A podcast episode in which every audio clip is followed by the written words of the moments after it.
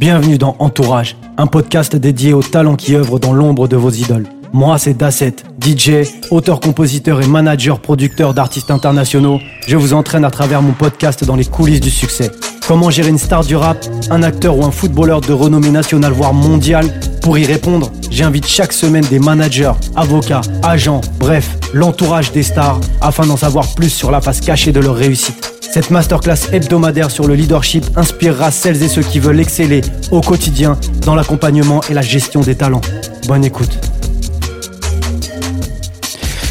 Jean-Michel, bienvenue dans Entourage. Merci. Comment vas-tu?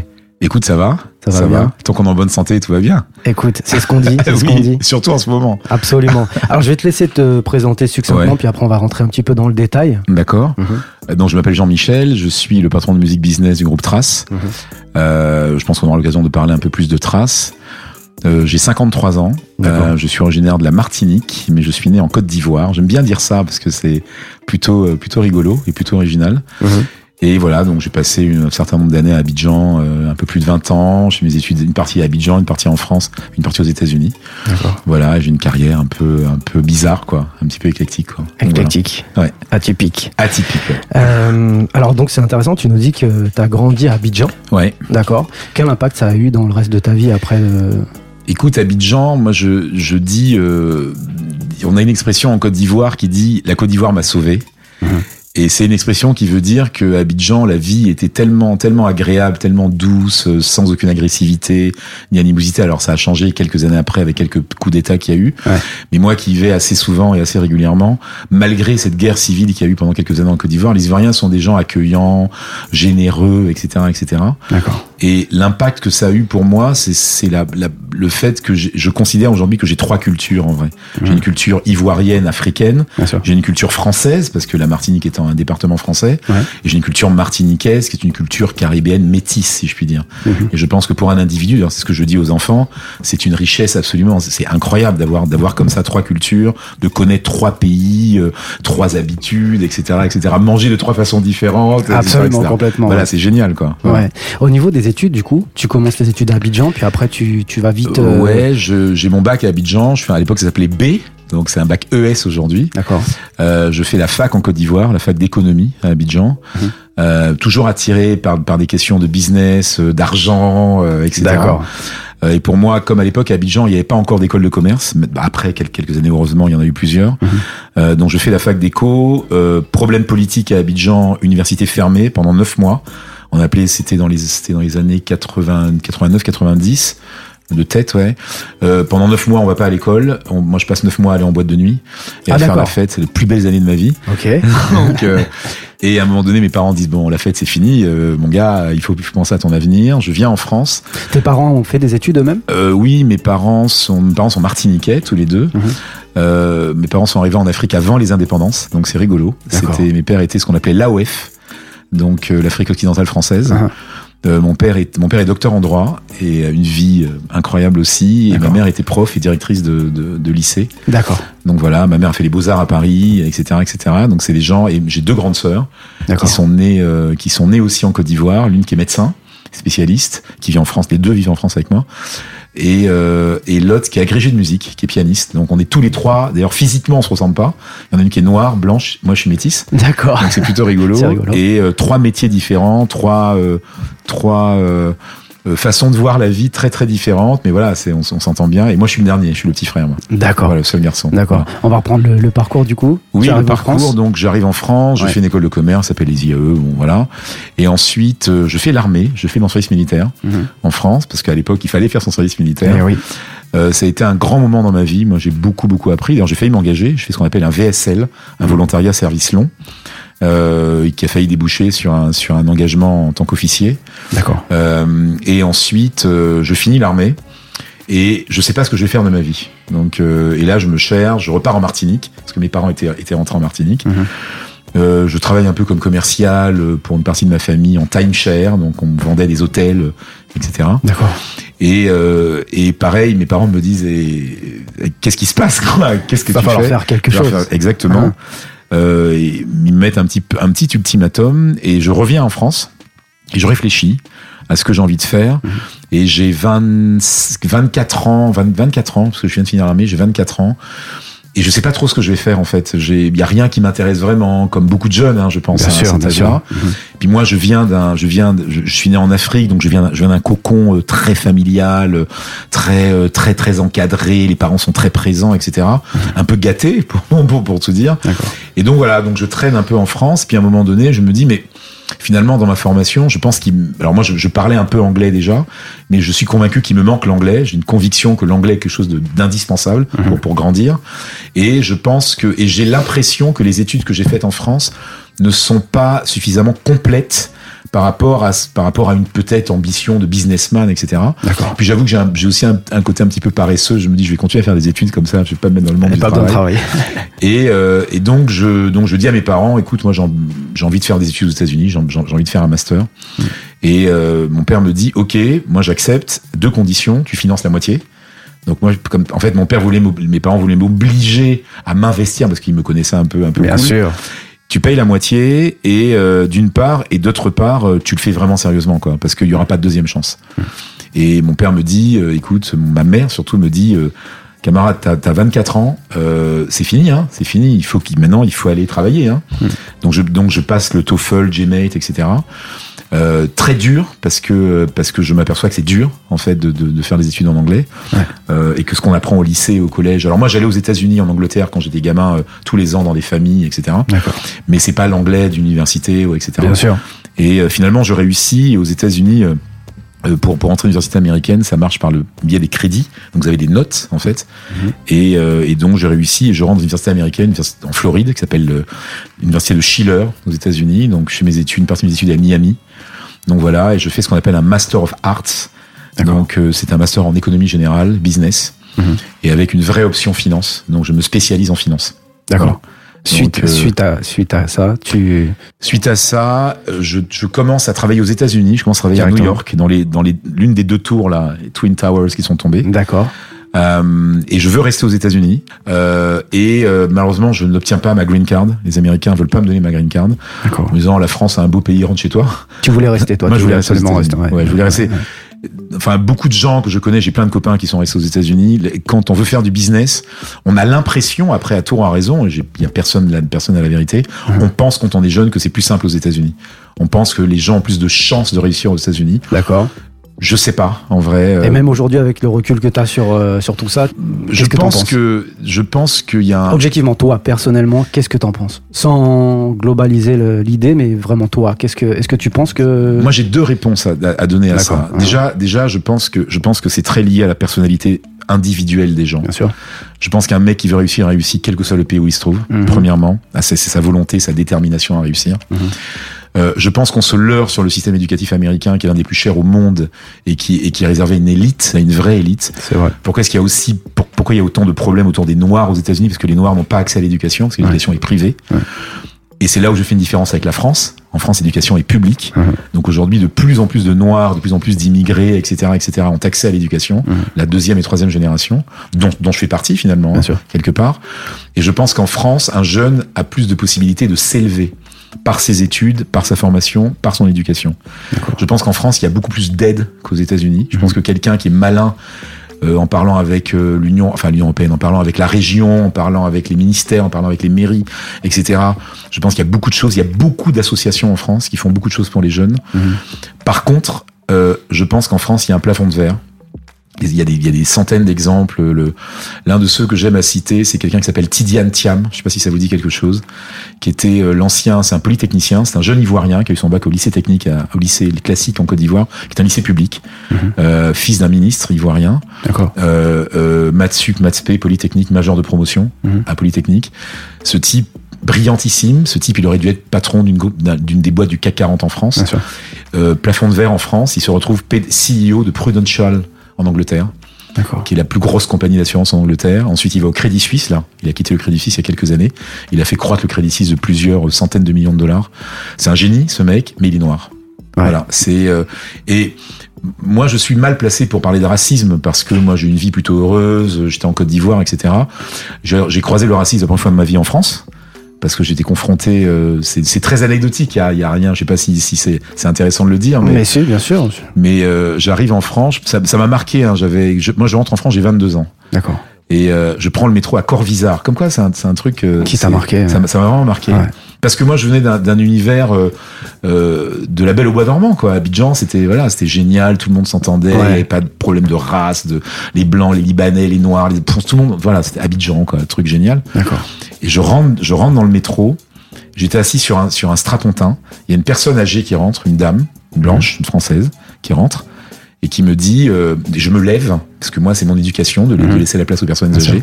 Et la dame me répond, plutôt que de vous lever, vous devriez rentrer chez vous. D'accord. Ouais, c'était le premier contact que j'ai eu au travers du racisme. Après, je- après j'ai vécu d'autres euh, expériences que je pense des millions de gens ont vécu comme moi. Quand je cherche mon premier appartement, on me demande une caution bancaire, on me demande mes 12 dernières fiches de paye et on me demande d'avoir un contrat en CDI. Ouais. Et quand je demande à mes autres potes quand ils cherchent un appartement, on leur dit non, non, nous c'est trois mois de, de fiches de salaire qu'on nous demande. D'accord. Donc voilà, donc c'est Donc tu confirmes qu'il y a encore, euh, enfin qu'il y a eu en tout cas pendant. en tout cas à, à mon à ton époque. époque. À mon euh, époque, voilà. ouais, Alors ouais. aujourd'hui, euh, moi j'entends, il y a beaucoup de beaucoup de problèmes en ce moment, etc. Mhm. moi j'appelle ça des épiphénomènes. Après, euh, combien de grands patrons noirs ou euh, issus de l'immigration il y a en France J'en connais pas beaucoup. Mhm. Il y en a quelques-uns. Hein, euh, ils sont pas assez connus à mon avis.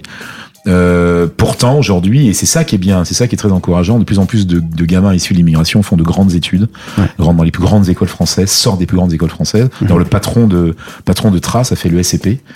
Euh, voilà, donc euh, donc ça, ça, ça veut dire que les choses changent. Et pour en venir à, à ta question de tout à l'heure, euh, euh, je pense, je pense que je pense que c'est vraiment une question individuelle. Je pense que quand on a envie de réussir, on réussit. Voilà. Après, la vie donne des opportunités, la vie donne des chances, etc., etc. Mais quand on lit l'histoire de tous les gens qui sont les plus grandes fortunes du monde aujourd'hui, alors après, il y a beaucoup de storytelling derrière, il y a une forme Bien de sûr. légende, etc., un Bien peu, un peu marketée. Mais quelque part, il, se passe quand même beaucoup de choses. Quoi. Enfin, il y a, il y a beaucoup de gens qui ont réussi, qui réussissent et qui viennent de nulle part, euh, Bien sûr. etc., etc. Et Voilà, heureusement. Heureusement. On va revenir sur Ouais. ton parcours du coup. Ouais. Euh, tu finis tes études. euh, Oui, c'est vrai. Donc je, je finis mes études, euh, je reviens en France. Mhm. Euh, donc j'ai euh, j'ai trois diplômes, hein, et, euh, fac d'éco, école de commerce et master. Ouais. Et euh, et euh, mon père me dit euh, donc ça- je reviens en France au mois d'août. Et mon père me dit dans quatre mois t'es plus à la maison. D'accord. Ah bon t'es sûr oui, je suis sûr. Ouais. Ouais, d'accord. Et euh, gros coup dans la tête. Et un mois après je trouve un boulot. Donc je suis allé à l'époque ça s'appelait l'ANPE, Pôle Emploi d'aujourd'hui. Mhm. Euh, je suis allé à Pôle Emploi et euh, j'avais. Alors quand j'étais aux États-Unis, j'ai travaillé, j'ai fait un stage chez euh, American Express au service client, et ensuite j'ai fait un stage chez Rank Xerox aux États-Unis. Xerox Company, Mhm. copieur et tout Copieur, ça. oui. Et quand j'arrive en France, donc je vais à Pôle Emploi de l'époque. Et je vois deux offres qui m'intéressent sur, le, sur les panneaux, là, vous savez. Bien sûr. Je vois une offre euh, euh, France Télécom, à l'époque ça s'appelait Orange d'aujourd'hui, Mhm. et une offre Xerox, Rank Xerox.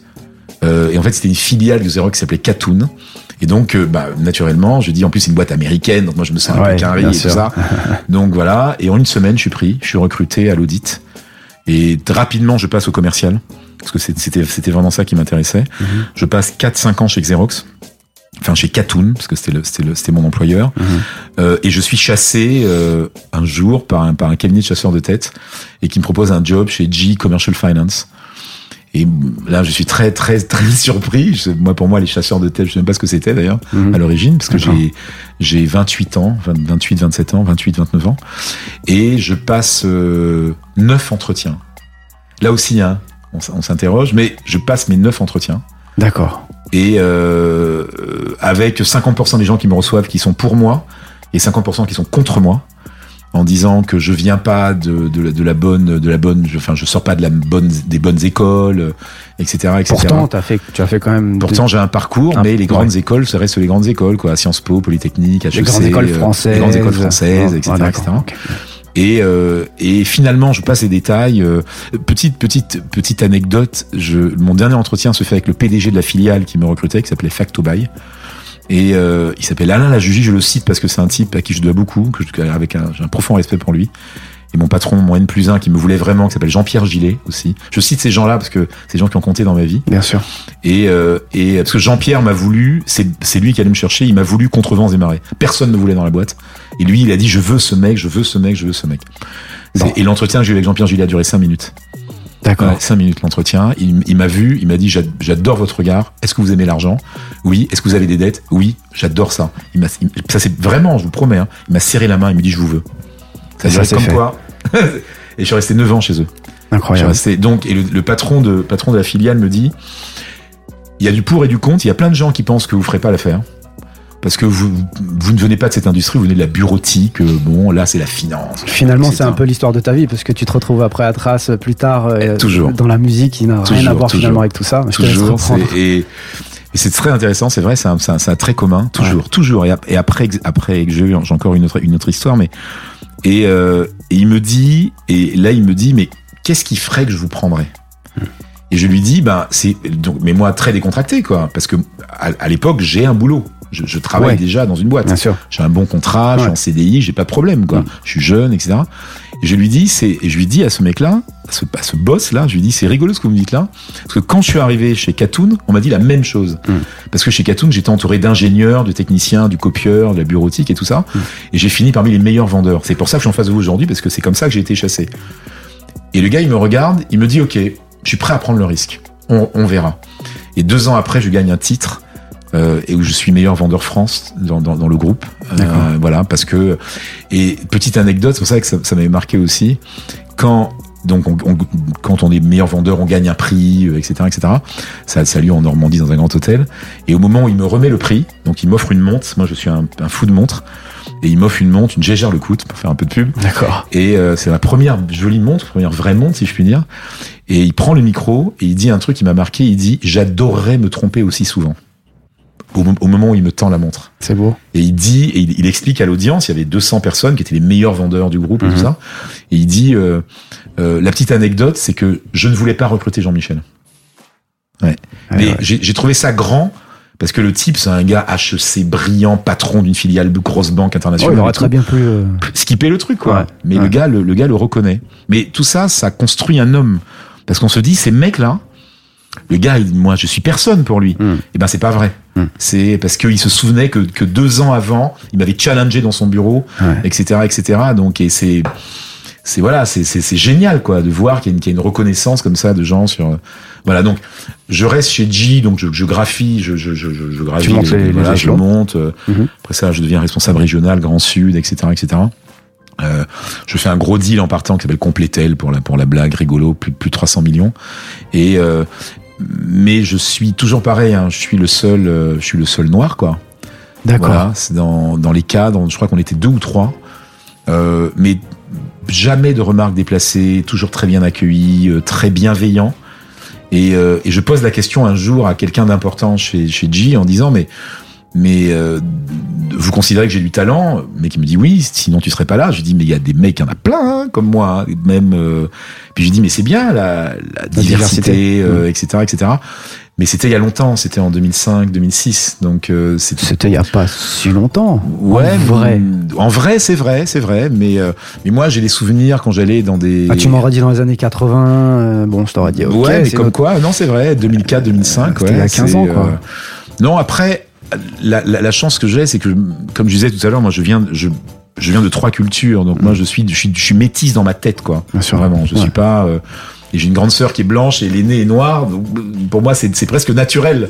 Vous voyez, de- Et, de- et du coup, on te répond quoi quand tu quand avances pas de réponse. Pas de réponse. On me dit, bah, c'est pas nous, c'est les, les, les critères de recrutement. euh, Ouais. Et rassure-toi, les critères ne sont absolument pas basés sur la, sur, sur la couleur de peau et les origines.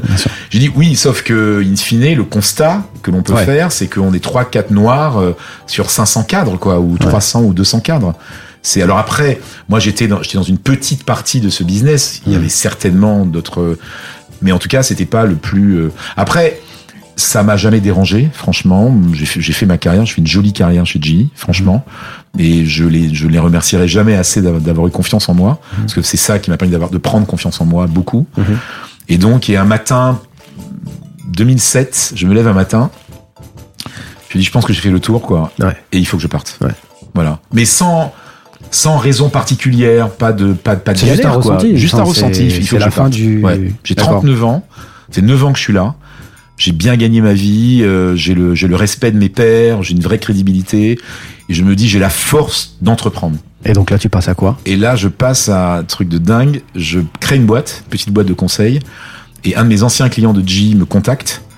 Et il me dit, euh, je suis en train de racheter une boîte à Toulouse, une SS2I, rien à voir avec la banque et avec euh, la bureautique, ce petit service en ingénierie informatique. Mhm. Et il me dit, ça vous dirait d'être DG Je dis, c'est une blague. Il me dit non. Et donc, je me retrouve DG d'une SS2I pendant 9 mois. Une boîte qui s'appelle Aco Group, qu'on a, Mhm. qu'on a, qu'on a vendu ensuite, et notre SS2I française. Et donc, je fais des allers-retours entre Blagnac, aéroport de Toulouse, et Paris. Donc, je passe 2-3 jours par semaine dans le sud, à Toulouse, et je remonte sur Paris, parce qu'on a des bureaux aussi à Paris. Mhm. Et on est, on passe de 100 personnes à 250 personnes, euh, on monte la boîte de 1 ou 2 millions à 4 millions, etc. Et puis après, euh, le, le- le fondateur de ce truc-là, le mec avait repris à la barre du tribunal, il veut monter une école au Vietnam, donc il part au Vietnam, euh, Christian Garcia Cavalier. Mhm. Et, euh, et puis ça s'arrête, quoi. Enfin, on vend la boîte, il- lui vend ses parts, moi j'avais des, des petites actions qu'on vend à une boîte française, une boîte, à- une boîte parisienne, pardon. Mhm. Et là, je me retrouve, ah merde, putain, ça y est, qu'est-ce que je vais faire? Ouais. Mais j'ai ma petite boîte là que j'ai créée, une petite boîte de conseil. Conseil. Je galère pendant, pendant quelques mois parce que j'ai pas de clients. Et puis à un moment donné, je me, je me calme un peu, mais je galère vraiment. Hein. je galère vraiment. D'accord. ouais, ouais. Je galère. Et euh, heureusement qu'à cette époque, j'ai une femme qui travaille parce que sinon, ça aurait été compliqué à ce point-là. Hein. D'accord, ouais, je comprends. Et, euh, et euh, j'appelle mes anciens clients de, GE. Puis il y, a un- il y a un mec qui me tend la main, euh, qui s'appelle Basile, Basile Saboukoulou, qui est un ingénieur, un ancien de Microsoft, un Congolais de Brazzaville, D'accord. et qui me dit Jean-Michel, j'ai pas beaucoup d'argent, j'ai une petite boîtouille, mais j'ai besoin d'un mec comme toi qui m'aide un peu à organiser ma boîte, à mettre un peu d'équerre, la finance, etc., etc. Et je vais chez lui, il me paye quasiment pas, mais il fait quelque chose pour moi de très important. C'est pour ça que je le cite Basile, mon Basilou, je l'appelle, parce qu'il me redonne confiance. Parce que je suis, je suis dans le, je suis dans le, dans le creux de la vague. Mhm. Il me redonne confiance et j'espère que, enfin, moi j'ai 53 ans aujourd'hui, donc je peux parler un peu de mon expérience parce que je suis un peu en grand frère. Bien dit. sûr. Et c'est c'est intéressant parce que malgré tout- toutes les études que j'ai faites, malgré les choix que j'ai faits, dans la vie, il y a toujours des moments de creux, toujours des moments où on, on est au fond du trou. Et, euh, et c'est marrant parce que il faut, il faut toujours aller vers les gens. Il, il faut pas croire qu'on va, qu'on va, qu'on va régler nos problèmes tout seul. Ça n'existe pas. Mm. Et, euh, Il faut pas et avoir peur de demander de l'aide et de. Toujours. Ouais. Moi, ma, ma mère disait, tends la main, demande quoi. Ouais. Demande et et, euh, et Basile m'a tendu la main et il m'a tendu la main alors qu'il n'avait pas vraiment besoin de moi en vrai. Voilà, il m'a tendu la main parce que il m'a trouvé sympa, etc. Ouais. Et, euh, et, je, et c'est, ce mec qui m'appelle demain dans un service, je lui rends service tout de suite. Hmm. C'est mon gars, comme on dit quoi. Ouais. C'est mon gars parce que et je, suis- je suis pas resté longtemps avec lui. J'ai dû travailler peut-être 3-4 mois avec lui, mais Mhm. il m'a redonné ce petit truc là. Et donc je suis reparti et je me suis spécialisé en levée de fonds. D'accord. Et j'ai fait quelques levées de fonds en France. On les fait 3-4, qui ont permis de, de regagner beaucoup d'argent, et tant mieux d'ailleurs. Ouais. Et euh, la plus- de fonds pour des. pour des tiers, pour des pour des pour, Pour des entreprises françaises, Mhm. j'ai levé des fonds pour In- pour Incom qui existe encore D'accord, d'accord. à Bordeaux, j'ai levé pour pour pour d'autres boîtes et Mhm. la levée de fonds la plus la plus importante que j'ai faite, c'est une levée de fonds pour une boîte qui s'appelle 3S Photonics. Et donc en- c'est un de mes anciens clients et c'est rigolo la façon dont ça se passe. C'est très anecdotique, mais c'est- je pense que les anecdotes dans une histoire sont intéressantes. Bien sûr. Et euh, donc je cherche des clients, même si je, je- à ce moment-là je fais du conseil, je suis bien, je gagne très bien ma vie, etc. Et je je- j'avais répertorié avant de partir de, de GE, j'avais répertorié quelques clients avec lesquels je m'entendais bien. Et je leur envoie des cartes de vœux, Mhm. truc un peu à l'ancienne quoi, mais qui fonctionne très bien. J'envoie des cartes de vœux signées de ma main, j'écris, euh, etc. Et un jour, le 24 décembre, là aussi c'est des moments marquants, mon téléphone sonne et je vois le nom d'un mec qui s'appelle Alexandre Krivine, un type qui a fait fortune dans les télécoms, etc. Et Alexandre Krivine me dit euh, euh, Jean-Michel, j'ai bien reçu votre votre petite carte, merci beaucoup, j'étais très très flatté, très touché. Et c'est un type que j'avais financé quand quand, quand j'étais chez G à D'accord. l'époque. Et il me dit, écoutez, euh, je suis en train de reprendre une boîte là, une filiale d'Alcatel, euh, et on cherche de l'argent, on cherche à lever des fonds, on est en, on est en discussion avec la BPI. Euh, c'est le- c'était le- les prémices de la BPI en France. C'était en 2009. Ah C'était en, c'était en mars, c'était en mai 2009. Et il me dit, je, je vois que vous levez les fonds. Bah, écoutez, ça mange pas de pain, venez, essayez de, le- de lever les fonds, etc. Hmm. Et je lève 2 millions 4 en 3 mois. Mais moi, je suis étonné de réussir ce coup-là. Euh, avec, avec, une- avec un fonds toulousain qui s'appelle Midi, qui s'appelle M, M, Capital Partners maintenant. Le patron s'appelle Rudy Seco, un bon copain à moi. Et le, le boss de, le nouveau boss de 3S Photonics me dit, waouh, mais comment vous faites votre truc? Vous êtes, vous êtes trop bon, quoi. Mm. Il me dit, donc là, il me paye, euh, je suis très bien payé, enfin, levée de fonds, on touche un pourcentage. mais- Et puis il me dit, j'ai une deuxième mission pour vous, parce que vraiment, je suis impressionné. Euh, Trouvez-moi un directeur financier. Parce que moi, il me faut un directeur financier, un mec, un mec vraiment lourd, quoi. Mm. Je lui dis, ok. Je- il me dit, ouais, je vous paye rubis sur ongle, on me prend une mission de trois mois, trouvez-moi vraiment le bon mec. Et euh, au bout de 15 jours, je le rappelle, et je lui dis, je pense que je trouverai pas. Donc le gars il me dit, mais c'est bon, je vous paye. Je dis, non, non, mais je suis honnête avec vous. Je dis, je pense qu'il y a des chasseurs de tête qui sont meilleurs que moi, euh, qui sont structurés, etc. Moi, ce que j'ai fait, j'ai appelé des copains dans les banques et tout ça. Mhm. Vous êtes à nausée dans le fin fond du 91. Euh, personne ne veut aller là-bas. Votre boîte fait 15 millions d'euros de chiffre d'affaires et en perd 20. Enfin, voilà, il y a aucun DAF que, que, que ça excite, quoi. Ouais. Et donc, euh, moi, ce que je vous propose, payez-moi au prorata temporis. Le mec, il, était, il me dit, mais attendez, mais restez trois mois. Enfin, je vous paye. Mm. Je dis, non, non, mais je vous dis, franchement, vous allez, vous allez dépenser votre argent. Mm. Donc, euh, c'est pas la peine. Voilà, c'est vraiment pas la peine. Mm. Il me dit, euh, ok, pas de problème. Il me dit, par contre, si j'en trouve un, est-ce que je pourrais vous appeler pour que vous l'interviewiez, pour que vous me donniez un avis? Je dis avec grand plaisir, euh, ça sera gratuit, etc., etc. Puis quelques jours après, il m'appelle. Il me dit, je pense que j'en ai trouvé un. Mais ça s'est passé vraiment comme ça. hein. C'est Mhm. vraiment comme ça. Et donc, le gars, Saint-Cloud, euh, euh, hôtel particulier, trois étages à Saint-Cloud, machin. genre, Waouh, je dis ah ouais les gars, les gars ils pèsent quoi quand même. C'est donc j'arrive et euh, donc il me dit euh, il arrive, il arrive, il arrive, euh, etc. Mais venez, on va aller boire un verre euh, je- en haut dans mes appartements privés, tout ça. Je dis les gars, il est bizarre, il met des appartements privés et tout.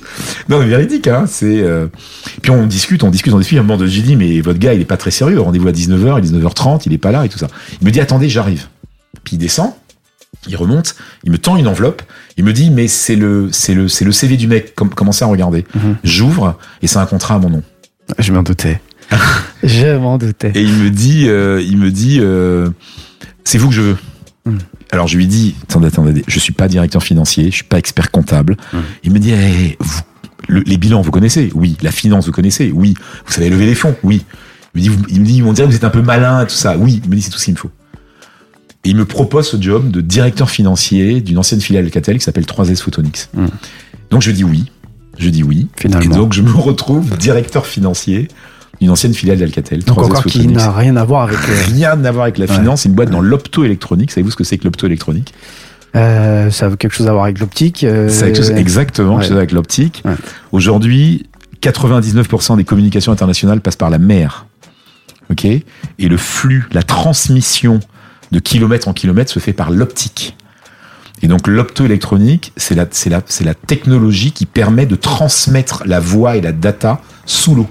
D'accord. Et donc Via la Alcatel, fibre ou c'est. Exactement, c'est Ouais. des fibres. Et donc nous, on fabriquait l'intelligence de la fibre. C'est-à-dire qu'on on fabriquait des puces, des puces optiques. Et D'accord. donc notre métier s'appelle l'optoélectronique. Incroyable. Et donc Alcatel avait une, avait une, avait une entité qui s'appelait, qui s'appelle, qui existe encore, Alcatel Submarine Networks. Et cette entité avait une filiale qui s'appelait 3S, enfin qui s'appelait Alvin. Et donc c'est lui qui a changé le nom en 3S Photonics, donc pour la photonics. Donc la photonics, c'est cette technologie qui permet. Donc j'arrive dans cette entreprise. Paris fou de sa part à lui, parce que la boîte perd autant, autant que son chiffre d'affaires. Paris fou, mais moi, depuis 2007, depuis deux ans, je suis en mode opportuniste de ouf, parce que j'ai tellement galéré quand j'ai quand, quand j'ai démissionné. Ouais, donc tu prends. Tu je prends tout ce que je ouais, ouais, voilà. Et puis là, je me dis, waouh, DAF, euh, Alcatel, c'est lourd, à nausée et tout ça, machin. Et euh, un an après, je suis directeur général. Pff, opportunité euh, et je suis DG et on se fait racheter par Euraseo qui est un, qui est un gros fonds français et euh, on passe de 18 millions d'euros à 54 millions d'euros en 5 ans on rachète 5 boîtes une boîte à Montréal euh, une boîte en Corée qui s'appelle Cosette Et ça, ça a été quoi ton rôle là-dedans dans cette. euh, organisation, j'ai- j'ai j'ai- j'ai tout réorganisé, on a relevé des fonds, j'ai- on avait plus de 12 millions d'euros de lignes bancaires. Euh, euh, et euh, petite anecdote, hein, je, je quitte 3S Photonics en 2000, 2000 fin 2014. Euh, et euh, je veux partir en vacances pour me reposer un peu parce que c'était un, c'était un boulot de, boulot de fou. Et euh, je vais, j'ai plus de place dans mon passeport, j'ai plus de feuilles de disponibles par rapport au visa. Ouais. Et l'année 2014, c'était l'année de la vente à un groupe chinois qui s'appelle Honnête, rien à voir avec la boîte de nettoyage. J'imagine. Un gros groupe chinois dans, dans, dans, la, dans la techno. Et donc, euh, on a participé à la vente, etc. Et quand je vais récupérer mon nouveau passeport, euh, je- dans la salle d'attente, je, je regarde mon ancien passeport. Et je m'amuse à compter le nombre de visas sur, c'était 13 mois ou 14 mois en Chine. Mhm. Je suis allé 44 fois en Chine, En 13 mois. en, en 13 mois. Ouais. Incroyable. Donc c'est et c'était ma vie en fait. J'ai fait ça pendant cinq ans. On avait une filiale en Corée, une filiale au Canada, donc j'allais une, une semaine par mois au Canada, etc., etc. Ouais. Et euh, finalement, il a fallu que j'arrête cette vie parce que c'était c'était juste pas possible. Mais c'est normal parce que c'est des c'est des c'est des, c'est des essoreuses ces Mm. vies-là. Et puis ça coïncide avec le moment où, où Alexandre Krivine part. Il quitte euh, 3S Photonics. Les nouveaux actionnaires me demandent de rester pour faire la transition, donc je reste pour faire la transition. Et voilà. Donc euh, et je me retrouve en 2000, fin 2014 à nouveau euh, Libre. libre. En plus, je, je, je, je quitte 3S Photonics, C'est- je démissionne. C'est toi nouveau. qui démissionnes. C'est moi. Je, moi, je touche du bois. J'ai toujours eu la chance de partir. Ouais. Ouais. J'ai toujours, euh, toujours- ça, ça a toujours été mon choix. D'accord. En fait, de- Donc tu, tu quittes. euh, Je quitte et puis là, c'est. mais comme j'allais souvent en Chine, c'est- je, c'est un truc de fou.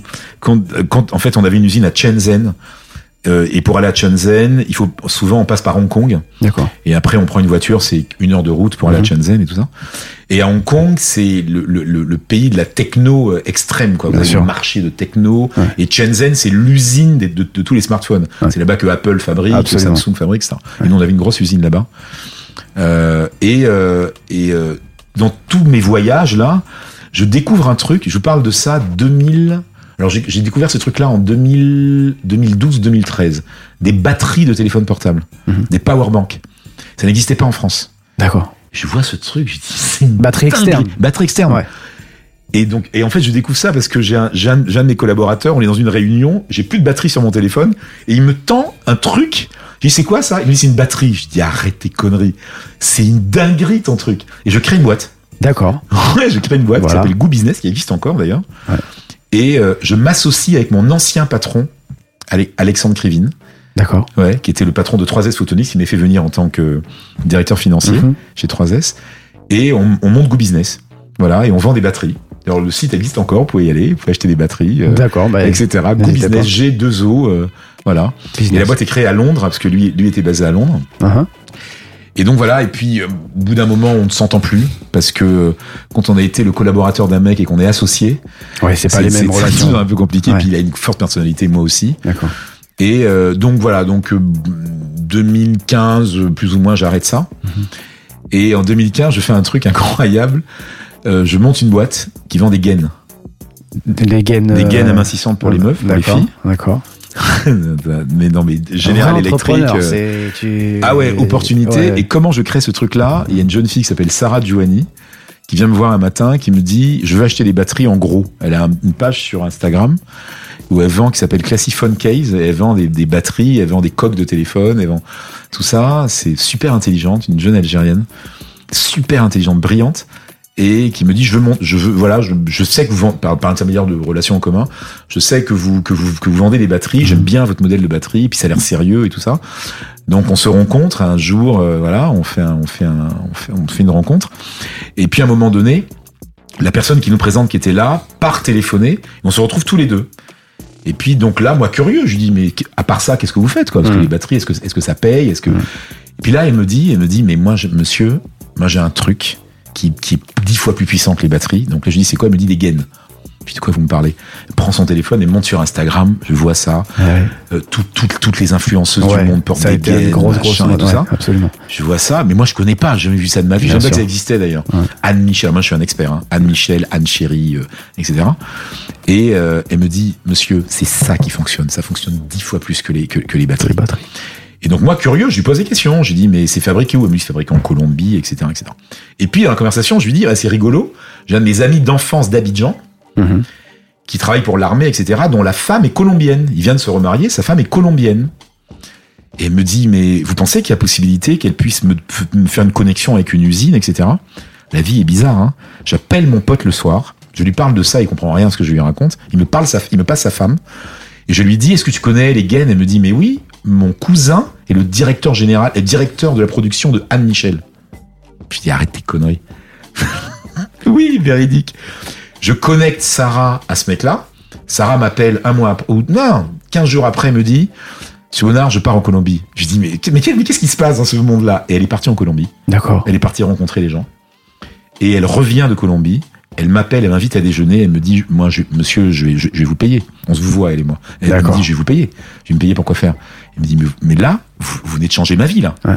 Je lui dis, mais non, c'est tant mieux. Cadeau.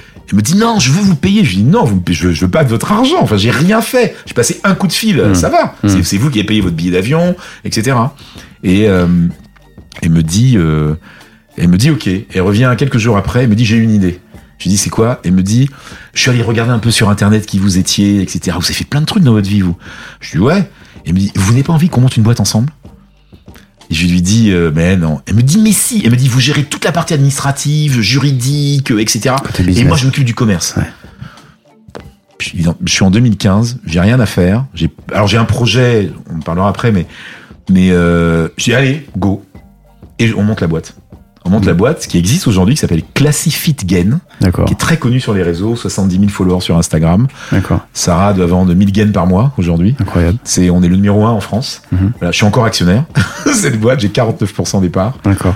Et voilà, donc on monte ce truc-là et c'est voilà, c'est un, un, vrai succès quoi pour le coup. Et donc moi j'organise tout, les importations, négo, etc. Et maintenant Sarah, maintenant, elle est toute seule et moi je fais plus rien. J'ai des années que je fais plus rien. Elle a ouvert une boutique à Lille et elle, elle est en train d'ouvrir une boutique à Paris.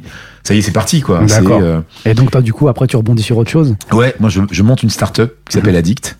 Mmh. Et, euh, et en fait Addict c'est le lien avec Trace. D'accord. En fait c'est une start-up. J'ai eu une, une, une fausse bonne idée de créer une application qui permettait d'agréger tous les flux des réseaux sociaux. D'accord. Ouais. Donc on se dit putain. Alors tous les gens à qui j'en parlais, putain c'est génial et tout. On avait réussi, hein. Ouais. On avait réussi à aller euh, récupérer, aspirer les flux. Donc n'importe quoi. Tu es fan de Gims par exemple. Ouais. Donc Gims il est sur Twitter, il est sur Insta, il est sur Facebook, il est sur Snap. Ça agrégé tous ces réseaux. Tout ça. ça te mettait et, une et, et tu as le fil ces- d'actualité qui tombe en fonction des gens que tu suis. D'accord. Voilà. Et donc on avait réussi. Une. Donc je me suis associé avec avec une équipe technique. Bien sûr. On a mis un peu d'argent quand même pour le faire. Ouais. Et on a réussi. Et un jour, par divers biais, je rencontre Olivier Laouché, que je connaissais déjà depuis longtemps. Je, je, je rencontre Olivier Laouché et euh, il me dit Putain, c'est super intéressant. Mm. Ce que tu fais, c'est vraiment intéressant. On Euh, va parler d'Olivier un peu après. après, euh, ouais. Et, euh, et on, donc, il me dit Putain, c'est- c'est c'est vraiment intéressant, c'est c'est cool et tout. Euh, et il me rappelle le lendemain, il me dit euh, J'ai une idée. Viens prendre le petit déjeuner avec moi à mon hôtel. Parce que comme, comme il, vit en Afrique du Sud, donc je vais le voir, il me dit euh, Moi, j'ai envie que Trace prenne une participation dans ta boîte.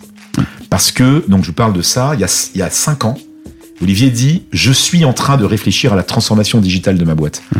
Et comme toi, tu as travaillé euh, dans plein d'environnements, dans, dans le high-tech, euh, 3S, machin, etc., euh, et que tu as, réfléchi à une, à une, à une start-up, à une plateforme, à un truc, j'ai envie d'avoir un mec comme toi, donc viens chez moi. Et il me dit Je te prends comme consultant. Viens et tu me fais quel- quelques audits pour essayer de repositionner la boîte, etc. Et la première mission qu'il me donne, qu'il me confie, c'est créer TracePlay. Donc on crée une application de SVOD. On n'est pas concurrent de Netflix, mais et en fait c'est le c'est on, on propose de streamer les chaînes de télévision. Donc Trace, c'est une trentaine de chaînes de télévision. Donc grâce à TracePlay sur son smartphone pour 2,99€ par mois, je fais un peu de pub en passant. On a euh, on a accès à la quasi-totalité des chaînes de Trace dans, le monde entier. Donc c'est là qu'on comprend finalement l'importance de tout ton passé, Exactement. parce que c'est ça qui fait que Olivier fait appel à toi. Exactement. C'est ça. Euh, Parle-nous un petit peu de justement cette relation avec euh, Olivier. Raconte-nous un peu Olivier aussi. Ouais. Et puis, euh, Olivier Laouché, c'est un, c'est un jeune Martiniquais euh, qui, a, qui a eu son bac en Martinique, euh, qui fait, qui, fait ses prépas en France, fait son Mhm. école. Je crois qu'il fait maths sup, maths. Je crois, hein, mais je pense que c'est ça. et, et comment il monte trace du coup Ah. Il comment monte trace. Alors Olivier, à l'origine, euh, euh, il fait le SCP, il travaille en Indonésie chez Renault au marketing pendant Mhm. quelques temps, quelques mois. Et ensuite, il rentre en Martinique et il crée le premier média privé en Martinique qui s'appelle ATV, anti, anti-télévision, le premier média privé. Il y, a un, il y a un paquet d'années, il devient le premier producteur de tous les clips antillais à l'époque, etc. Et tout ça, Kassav et tous ces trucs-là. D'accord. Et puis euh, il revend sa boîte euh, en Martinique. En tout cas, en tout cas, il est sa, sa participation. Il rentre en France. Et en France, il a déjà depuis très longtemps, depuis la Martinique, l'idée de créer un média, Mhm. un média urbain, un média qui parle, qui parle aux communautés, qui parle à sa communauté D'accord. déjà. Et donc là, il commence à faire la tournée des popotes pour aller chercher de l'argent avec son projet sous le sous le bras. Et il trouve personne euh, pour l'aider. Au contraire, on lui explique que c'est une très mauvaise idée, que créer un média identitaire, que pas forcément la meilleure idée de le faire en France, etc. Et finalement, il trouve un actionnaire en Angleterre et qui met de l'argent. Et grâce à cet argent, il rachète MCM Africa, groupe Lagardère. Euh, et c'est comme ça que Trace naît. Trace naît du rachat d'une chaîne. Et il prend un risque inouï en mettant la quasi-totalité de l'argent qu'il lève pour, euh, pour acheter MCM et lancer Trace. Donc il se retrouve à quelques-uns dans, une, dans un studio quelque part à Paris. Et c'est Ouais. comme ça que Trace naît. Voilà, donc c'est une, c'est une vraie histoire. Quoi. D'accord. Ouais. Toi, tu rentres comment? Tu rentres en tant que Consultant. Consultant. Moi je rentre en, en tant que consultant et je suis consultant et je suis chef de projet sur Traceplay. D'accord. Et on monte Traceplay qu'on lance sur euh, plusieurs plateformes, etc. On fait des deals avec Amazon, etc., etc. Voilà, donc euh, dans Traceplay qui est en, qui est en train d'être complètement re- redéveloppé en ce moment. Ouais. Donc on lance Traceplay et ensuite, euh, ensuite moi je m'occupe un peu plus largement des, des opérations de trace. Donc je fais, euh, voilà, je- j'essaie d'organiser. On fait, on, on- on met en place pas mal d'outils digitaux euh, sur la RH. euh, euh, voilà, on crée, on crée pas mal, euh, pas mal de choses dans la boîte. Ensuite, on me confie la responsabilité de, du merchandising Mhm. et on fait une incursion sur un téléphone mobile d'ailleurs, le T1, le Trace One, D'accord. qui est un Android double SIM. On en a vendu 5 ou 6 000 en Afrique. Alors vous le voyez pas, mais moi je le vois, il est très Ouais. beau. avec, euh, Voilà. Il est disponible, euh, il est disponible sur Amazon, disponible sur quelques sites. le de Trace. One. Le Trace One, ouais. Le D'accord. T1 ou le Trace One, développé en, en partenariat avec une boîte qui s'appelle Danyu, qui a fait une incursion dans le rap parce qu'ils ont, ils ont, ils ont bossé pour, euh, avec Rof. Ils, ils ont fait, pardon, ils, ils- ont fait un téléphone avec Rof. Ouais. Euh, et quelques autres artistes. Donc nous, le téléphone il a été designé par nos équipes, euh, toute la, tout- tout- toute la techno à l'intérieur, euh, etc. Le téléphone géolocalise. Enfin bref, double SIM, très bonne batterie. Mhm. Euh, 3, 3000 milliampères, donc c'est c'est- c'est rigolo. Ok. C'est et comme moi je vendais des batteries euh, quelques années avant, donc, ah bah du euh, coup, voilà, euh, donc je connais bien. La boucle est bouclée. Voilà, donc euh, c'est un très joli téléphone, euh, franchement. euh, moi, D'accord. moi, moi, j'en ai un. pour moi. D'accord. Super. Voilà, le T1. Et donc, et donc du coup, on revient à, à- à Ah ouais. ton parcours dans Trace. Donc euh, je m'occupe de merch et euh, et euh, en m'occupant de merch. Euh, et de di- différentes petites bricoles, etc. Parce qu'on on, on- on reste une PME à taille humaine quand même. D'accord. Bah, à l'époque, vous euh, étiez combien euh À l'époque, on devait être, on devait être une centaine, 100 ou 150. D'accord. Et depuis 4-5 ans, on a quasiment doublé le nombre de salariés de Trace. On est deux, je crois que 270 personnes, je crois, dans le, dans le monde. Toi, quand tu rejoins euh, Trace, Ouais. niveau euh, développement euh, mondial, etc., ça en est où Trace? Alors Trace, Trace est déjà pas mal installé, mais moi je pense que depuis que je suis là, on a dû, alors de tête, on a dû peut-être faire 5 ou 7 chaînes de plus. D'accord. Euh, on a une vraie mécanique de, de, de, création de chaîne. On est capable de créer une chaîne en quelques semaines. Une vraie chaîne de télévision. Je parle pas d'un truc sur le digital. Ouais. Une vraie chaîne de télé. D'accord. Euh, On a créé une chaîne au Ghana. On a créé une chaîne. on va euh, faire le tour après, ouais, des- de après, tous les. Ouais. Euh, et donc, tu finis euh, aujourd'hui. Enfin, tu finis. Aujourd'hui, tu es Head of Music Business. Yes. Qu'est-ce que ça veut dire? En fait, euh, on s'est rendu compte chez Trace que euh, donc nous on est un média, on est un Mhm. média autour de la musique urbaine, un média autour de la musique afro-urbaine, parce qu'on revendique Qu'est-ce que ça veut dire afro-urbain? C'est-à-dire qu'aujourd'hui, Parce euh, qu'on connaît le terme urbain, urbain, on connaît le terme afro-urbain, aujourd'hui, 90% de ce qui cartonne dans le monde vient du hip-hop, du rap, du, donc du- de l'urbain. donc de l'urbain, Mhm. avec toujours de grosses origines africaines. Aujourd'hui, euh, aujourd'hui, euh, c'est rigolo hein, quand on regarde le rap français. C'est euh, Gims est congolais, Dadju est congolais, euh, Damso est congolais, Nino est congolais, etc. Mhm. Cherchez l'erreur, quoi. Il n'y a pas Mhm. d'erreur en fait. C'est presque normal. C'est des petits qui sont nés en France pour la plupart. Mais il y a, il y a- on, on parlait tout à l'heure de mélange de culture. Mhm. C'est euh, et ben, après Hamza, après après Soul King, etc., etc. C'est beaucoup, beaucoup. En fait, la majorité des gars qui vendent le plus aujourd'hui, ils le disent dans le, dans, en France, ne serait-ce que pour la France, Mhm. sont des gens. Alors c'est de la deuxième, troisième génération, Mhm. souvent ici de l'immigration. C'est enfin si on, si on si on prend la liste des gens et après et heureusement il y a, il y a de plus en plus de, de, de, de- de- alors après moi le les questions de race et des nationalités, moi, pour moi, ça n'a- plus aucune importance aujourd'hui. Parce que finalement, on est tous citoyens du monde, on est tous métissés quelque part, etc. Mais avec Mais- tous les problèmes justement de- qu'il y a dans le monde par rapport à ça, est-ce que est-ce que Trace a pas un petit peu un, un devoir euh, culturel, social Absolument. Et comment justement vous attaquez euh, ce, ce biais-là? Justement, on a, euh, on a, ça fait trois ans que Trace, trois quatre ans que Trace travaille activement sur la notion d'empowerment. Mhm. C'est une notion qui est très très importante pour nous, qui est clé pour nous. Tu peux définir la notion de Oui, alors c'est ce qu'on disait tout à l'heure, c'est c'est qu'il y a, a pas de traduction littérale en français, c'est compliqué. Mais en gros, c'est en tout cas après cette définition n'engage que moi. Mhm. C'est donner la possibilité aux jeunes de s'émanciper et en leur donnant tous les moyens de réussir à s'émanciper, en leur donnant les moyens de formation, les moyens de communication, etc., etc., d'être fiers de qui ils sont, de leurs Mhm. origines, euh, et voilà. Et c'est, et c'est, comme on dit, hein, il faut que tu saches d'où tu viens pour savoir où tu vas. Hein. C'est, je sais pas qui, qui a dit ça, mais et Trace, on est aujourd'hui dans ce rôle-là. Et, et- et Olivier a décidé de lancer une plateforme qui s'appelle Trace Academia. Et le principe de Trace Academia, l'idée de Trace Academia, c'est de donner la possibilité gratuitement à des jeunes du monde entier de se former sur différents métiers et pas forcément autour de la musique. Parce que euh, la musique, on en parlera, j'espère tout à l'heure, mais la musique, c'est compliqué de, de, de travailler dans la musique, de vivre de la musique. Hein. Mhm. Petite anecdote, c'est Spotify qui a sorti une statistique qui a, qui a fait hurler le monde entier quand Spotify a dit qu'il y avait 13 000 artistes dans sa plateforme qui avaient gagné plus de 50 000 dollars à l'année. Eh oui. 13 000 artistes sur les 44 millions, je sais pas combien d'artistes Ah qu'il y a sur la plateforme Mhm. Spotify. Donc la musique, il n'y a pas beaucoup de gens qui vivent vraiment de leur musique. On en revient toujours on en au- chiffres euh, aussi euh, des ouais. 2% euh, de, de- dans, dans les majors, des 2% d'artistes qui génèrent Exactement. 90% Exactement. Donc voilà, donc. Et, et aujourd'hui, Trace, Trace, c'est une marque. D'ailleurs, Olivier Laouché dit souvent, la marque est plus forte même que que l'entreprise elle-même. Mhm. Et en France, la marque est relativement forte, mais en Afrique, c'est quelque chose d'exceptionnel. Ouais. Et Olivier dit, il est temps pour Trace de redonner ce qu'il a reçu des gens, parce que c'est grâce aux gens qu'on est là aujourd'hui. Ouais.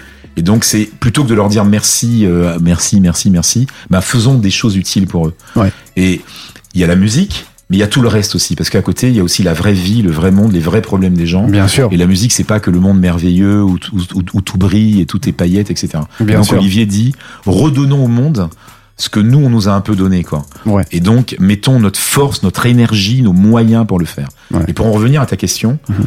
c'est l'idée du music business de Trace. On n'est pas un label, on n'a pas la prétention d'être un label. Mhm. C'est de dire, OK, aujourd'hui, il y a des millions d'artistes aujourd'hui qui sont mal servis et qui ne sont pas aidés, qui ont du mal à comprendre comment fonctionne la musique. Parler d'édition, c'est compliqué les éditions, c'est très compliqué. Mhm. Euh, et donc nous, on s'est dit, ok, comment est-ce qu'on peut créer cette espèce de plateforme de service à destination des artistes? Comment est-ce qu'on peut offrir aux artistes des services divers et variés qui puissent permettre à n'importe qui qui a un talent donné, qui a envie aujourd'hui, euh, moi j'aime bien prendre cet exemple, c'est Joule. Mhm. Joule, euh, ça a été la risée de la France pendant des années Qui n'est pas années. africain, hein, Jules. Il est pardon Qui n'est pas africain. qui n'est pas africain, Qui pas africain. mais mais qui est euh, qui est urbain. Voilà, parce Ah, que qui est voilà. urbain. parce que afro-urbain, ça n'est pas un mot euh, collé. C'est pas deux Voilà, mots collés. C'est ça. afro C'est- là, et c'est urbain. ça que afro- Voilà. Voilà, ok. C'est afro et urbain Ouais, c'est et afro euh, et urbain, ouais. afro-urbain, Mm. absolument. C'est mais on revendique notre côté africain parce Mhm. qu'on est très fort en Afrique Mhm. et on revendique notre côté urbain parce qu'on est très fort dans l'urbain. Ouais. Et comme les deux mondes se croisent sans arrêt, Mhm. donc euh, finalement, on revendique ce, ce, ce côté, euh, ce côté. J'ai pas peur de dire identitaire parce que finalement, Trace, c'est une vraie identité. C'est une vraie identité. alors, Trace. moi, c'est une question. Enfin, c'est Ouais. vrai que c'est un sujet qui toujours m'intéresse beaucoup. Euh, le communautarisme. Ouais. euh, est-ce que le communautarisme c'est positif ou est-ce que euh, le communautarisme c'est plutôt quelque chose qui, Qui nous sépare, qui nous- qui- qui nous divise qui nous, divise plutôt? Ok. Alors, question, question éminemment politique. Ouais, je pense que c'est important parce qu'un média comme Trace, euh, je pense qu'il a ce, justement ce devoir euh, quelque part de, Alors, de, le, le- de- de- après, moi, je d'agréger plutôt que de cette interview me concerne et, et Absolument. donc, et donc euh, absolument mes propos n'engagent que moi. Voilà. complètement. Euh, le, le- parler de communautarisme, après, il faudrait aller dans, dans, des, dans, des, dans des formules sémantiques Hmm. en disant c'est quoi la définition de communauté, de communautarisme, etc. etc. Nous, ce qu'on dit, ce que je dis, ce que je pense, Mhm. c'est que il est important que personne ne gomme ses origines et ses identités. D'accord. D'accord Mhm. Euh, Quand on est invité dans un pays comme la France, d'accord, on doit en respecter les règles, les lois de ce pays, d'accord. Mhm. Ce pays, il a quelque chose de merveilleux, c'est que c'est un pays démocratique. Moi qui ai eu la chance de faire le- de beaucoup voyager dans ma vie, d'aller aussi bien dans le Maghreb qu'en Afrique noire, en Afrique du Sud, aux États-Unis, en Asie, etc. Les gens qui vivent pas en France, ils disent de nous qu'on est les mecs les plus chanceux du monde. Mhm. Parce qu'en Chine, c'est pas facile. Parce qu'en Afrique, il n'y a pas la sécurité sociale, Ah ouais. etc. On vit dans l'un des plus beaux pays au monde. Ce qui est une réalité. Ce qui est une réalité. Il y, a- il y a rien, et c'est pas moi qui le dis. hein. Bien sûr. Et donc, ça veut dire que si pour certaines personnes, c'est plus, c'est, plus facile d'être en communauté pour, pour, pour, pour être sûr de, de comprendre ses racines, etc., etc., etc., d'où on vient, etc., ça me pose aucun problème. Mm. Et on pourrait même faire une analogie très sensible, je reconnais, aux religions. Mhm. C'est, il y a des gens qui croient en Dieu, d'autres qui ne croient pas en Dieu, et c'est tout, et c'est tout le côté merveilleux de ce pays. Ce pays est une république. Mhm. C'est donc chacun est libre de pratiquer sa, sa, sa religion. Après, je veux pas tomber dans tous les tous les débats autour des signes ostentatoires, etc. Bien sûr, que- non, non, c'est pas parce le, que c'est pas qu'est-ce le qui est un débat là. signe hein, qu'est-ce qui pas le- pas un, etc. Bien sûr. Mais mais moi je préfère parler de communauté plutôt que de communautarisme. Alors je joue sur je joue sur la sur la subtilité du mot. Une, une, une communauté, c'est la reconnaissance de ses origines et de son identité. Mhm. Un communautarisme, je m'enferme dans ma communauté. Voilà. Et moi, je suis contre l'enfermement communautaire. Mm. Par contre, c'est important de dire aux enfants d'où tu viens, qui tu es, etc. Et c'est de plus en plus compliqué pour les métis. Parce Eh que oui. de plus en plus d'enfants, les couples sont de plus en plus métis aujourd'hui. Ouais. J'adore ça. Bah, toi, tu en sais quelque chose. Parce que voilà, moi, je, moi je suis issu d'un. Ouais. euh, ma femme est capverdienne, donc mes enfants sont capverdiens. Martiniquais, ivoiriens. Enfin, c'est le bordel. Ouais. Ok, c'est. euh, mais les enfants, ils vont en Martinique, ils vont au Cap Vert, ils vont en Côte d'Ivoire, ils vivent en France, euh, etc., etc. C'est ça Et c'est important qu'ils retiennent tout, tout- ces petites briques là. Et après, ils feront leur choix de leur religion, de, leur, euh, de leurs attentes, de leurs valeurs. Pardon, pardon. Leurs valeurs, c'est nous qui leur inculquons leurs valeurs. Ouais. Et ce qui participe aux valeurs, c'est aussi nos origines. Moi, mon fils, il aime la tchéquet, il aime le mafé, il aime le colombo, il aime le steak frites. Mm. Il, a, il a pas de problème avec ça. Et ses potes autour de lui sont musulmans, chrétiens, juifs. Aucun problème. Et c'est rigolo parce que quand on va à Sarcelles ou quand on va à Marrakech, ok, il y a de fortes communautés juives. Mhm. Et moi, j'ai de très bons copains juifs marocains. Moi, j'ai un très bon ami, je ne citerai pas son nom, avec qui j'étais chez J. J'ai un très bon ami qui est, qui est juif marocain. Il a eu son passeport français il y a 5 ans. Il l'a jamais demandé. Ça fait 20 ans qu'il est en France. Ouais. Et il parle, il parle arabe, etc. Et je lui dis, mais t'es quoi? Il dit, mais je suis marocain.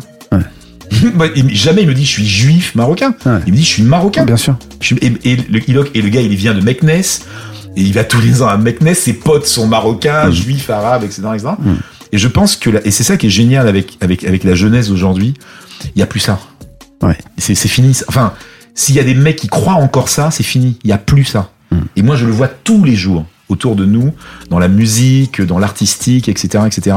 Il n'y a plus ça. Ouais. Alors après, c'est il y, a- y a plus ça. Franchement, a- c'est fini. En tout cas, c'est la, c'est la façon. Alors, il y a peut-être des milieux sociaux qui sont voilà un peu plus compliqués, mais en tout cas, dans nos milieux à nous, Trace, Mhm. il y a 50% de femmes chez Trace. Trace, une entre- Olivier est très sensible à ça. Et les nationalités, pff, ça, je pourrais même pas vous Ouais, dire. C'est- n'importe quoi ce qu'on a. euh, ouais, ouais. C'est il y a des voilà, il y a des c'est voilà partout. euh, On va revenir sur ton, toi, ton rôle. Euh, depuis que tu es rentré donc, euh, chez Trace, ça a été quoi ton rôle euh, dans l'expansion, euh, dans, dans la diversification peut-être des... Bah, moi, Des j'ai- projets j'ai j'ai- j'ai participé, euh, toujours en collaboration avec, avec Olivier, à la, une j'ai participé à la transformation digitale de l'entreprise. On a, on a informisé, une, une- informatisé, digitalisé pas mal de sujets dans l'entreprise. Aujourd'hui, toute la RH est gérée su- sur un, sur un, grâce, grâce à un système complètement informatisé, intégré. Mhm. Moi, j'ai participé activement à ça, le lancement de Traceplay. J'ai voilà, été le project owner, comme on dit, de Traceplay. Euh, et aujourd'hui, et en fait, pardon, ce qui me fait arriver au music business, c'est que euh, en parallèle du, du téléphone, euh, à un moment donné, je suis le responsable du digital de Trace. Mhm. Et je recrute un type parce que je cherchais un responsable digital qui est vraiment les mains dans le cambouis, qui venait, qui connaissait le digital. On recrute un mec qui a, qui a créé une boîte qui s'appelle JTV Digital, qui est une boîte de distribution. Aujourd'hui, peut-être pour vos, pour vos auditeurs, peut-être un truc à savoir, mais on ne peut pas envoyer sa musique directement à Spotify. Il faut passer par un intermédiaire. Un agrégateur. Un- voilà, tous ces gens-là, euh, Mhm. DistroKit, euh, euh, The Orchard, enfin tous ces gens-là. Mhm. Et donc nous, on a racheté un petit, un petit agrégateur, D'accord. Un petit distributeur qui s'appelle JTV Digital, et euh, qui aujourd'hui fait partie aujourd'hui intégrante du, du groupe Trace qui, que l'on détient à 100%. D'accord. Et donc bref, et donc euh, Jérémy, euh, qui est le, le- le type qui avait monté ça, qui, qui, qui est maintenant dans une autre boîte, qui et un jour on, on discute comme ça et puis euh, euh, on se rend compte qu'il y a Trace reçoit à peu près 20 000 clips par an Euh, pour pour être en télé, on doit en rentrer en télé même pas 10%. D'accord. Donc il y a 90% de ces clips qui ne rentrent jamais en télé.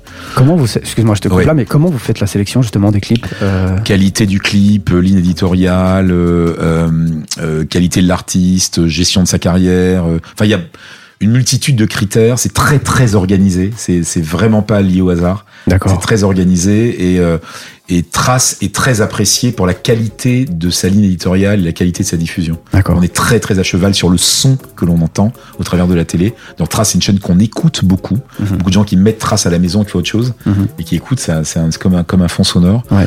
Et euh, donc et un jour, je me dis, mais je me dis, putain, c'est quand même incroyable. Mais 15 000 mecs tous les ans. Je me pose la question, je me dis, mais qu'est-ce qu'ils deviennent ces mecs-là?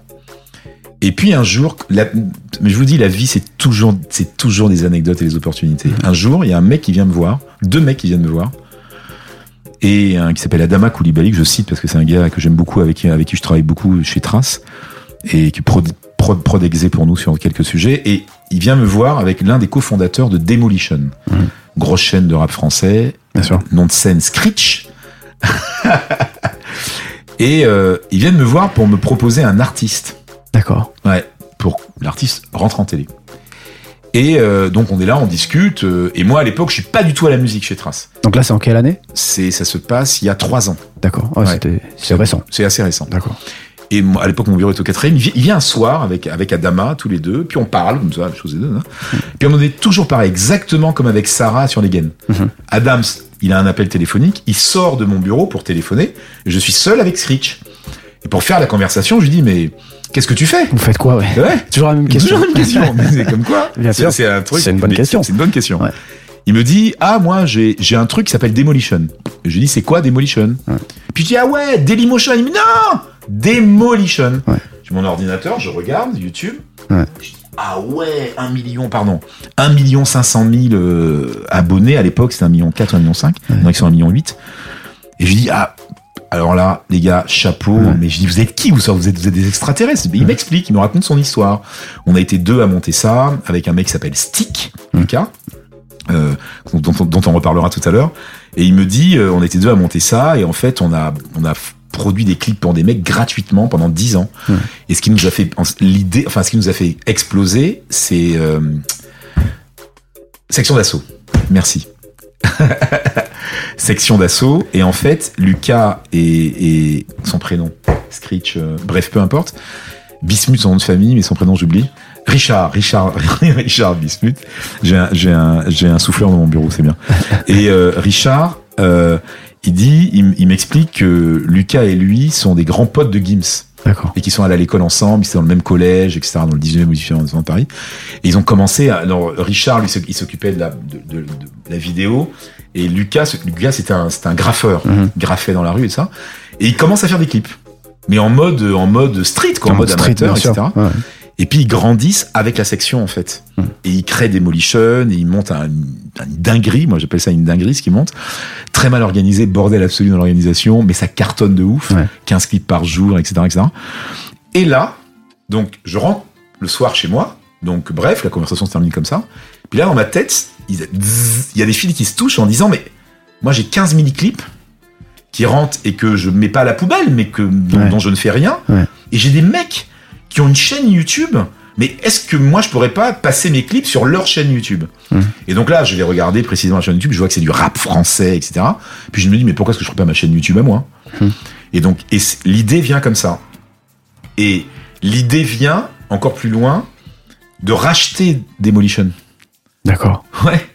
Et donc, euh, et Screech, il me dit, il me dit, euh, écoute, parle avec euh, Stick à Abidjan. Et Stick à Abidjan.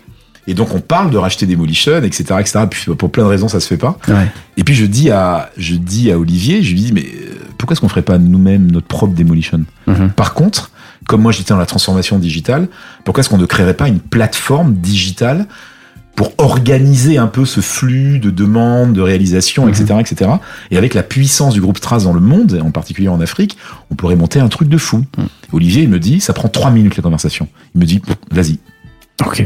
Et donc, et par contre, donc là, je, donc là, je me dis, ah putain, pourquoi est-ce que je suis allé lui proposer ça? Je suis, je suis un fou furieux. Je sais pas comment créer le truc et tout. Et et euh, et euh, je reparle à Lucas, on discute pendant 5-6 mois. On discute, on discute, on discute. Et mon idée, c'est de le convaincre de devenir en directeur artistique de ce business qu'on crée qui s'appelle You Trace. Pour- You pour YouTube et Trace pour Trace. Bien sûr. bête, hein. Ouais. Et, euh, et Lucas dit oui. Donc je vais deux fois à Abidjan, je le présente à Olivier, etc. Après Lucas, c'est le plus gros réal français en, nombre de, en nombre de vues sur YouTube, Mhm. Il cumule 5 milliards, etc.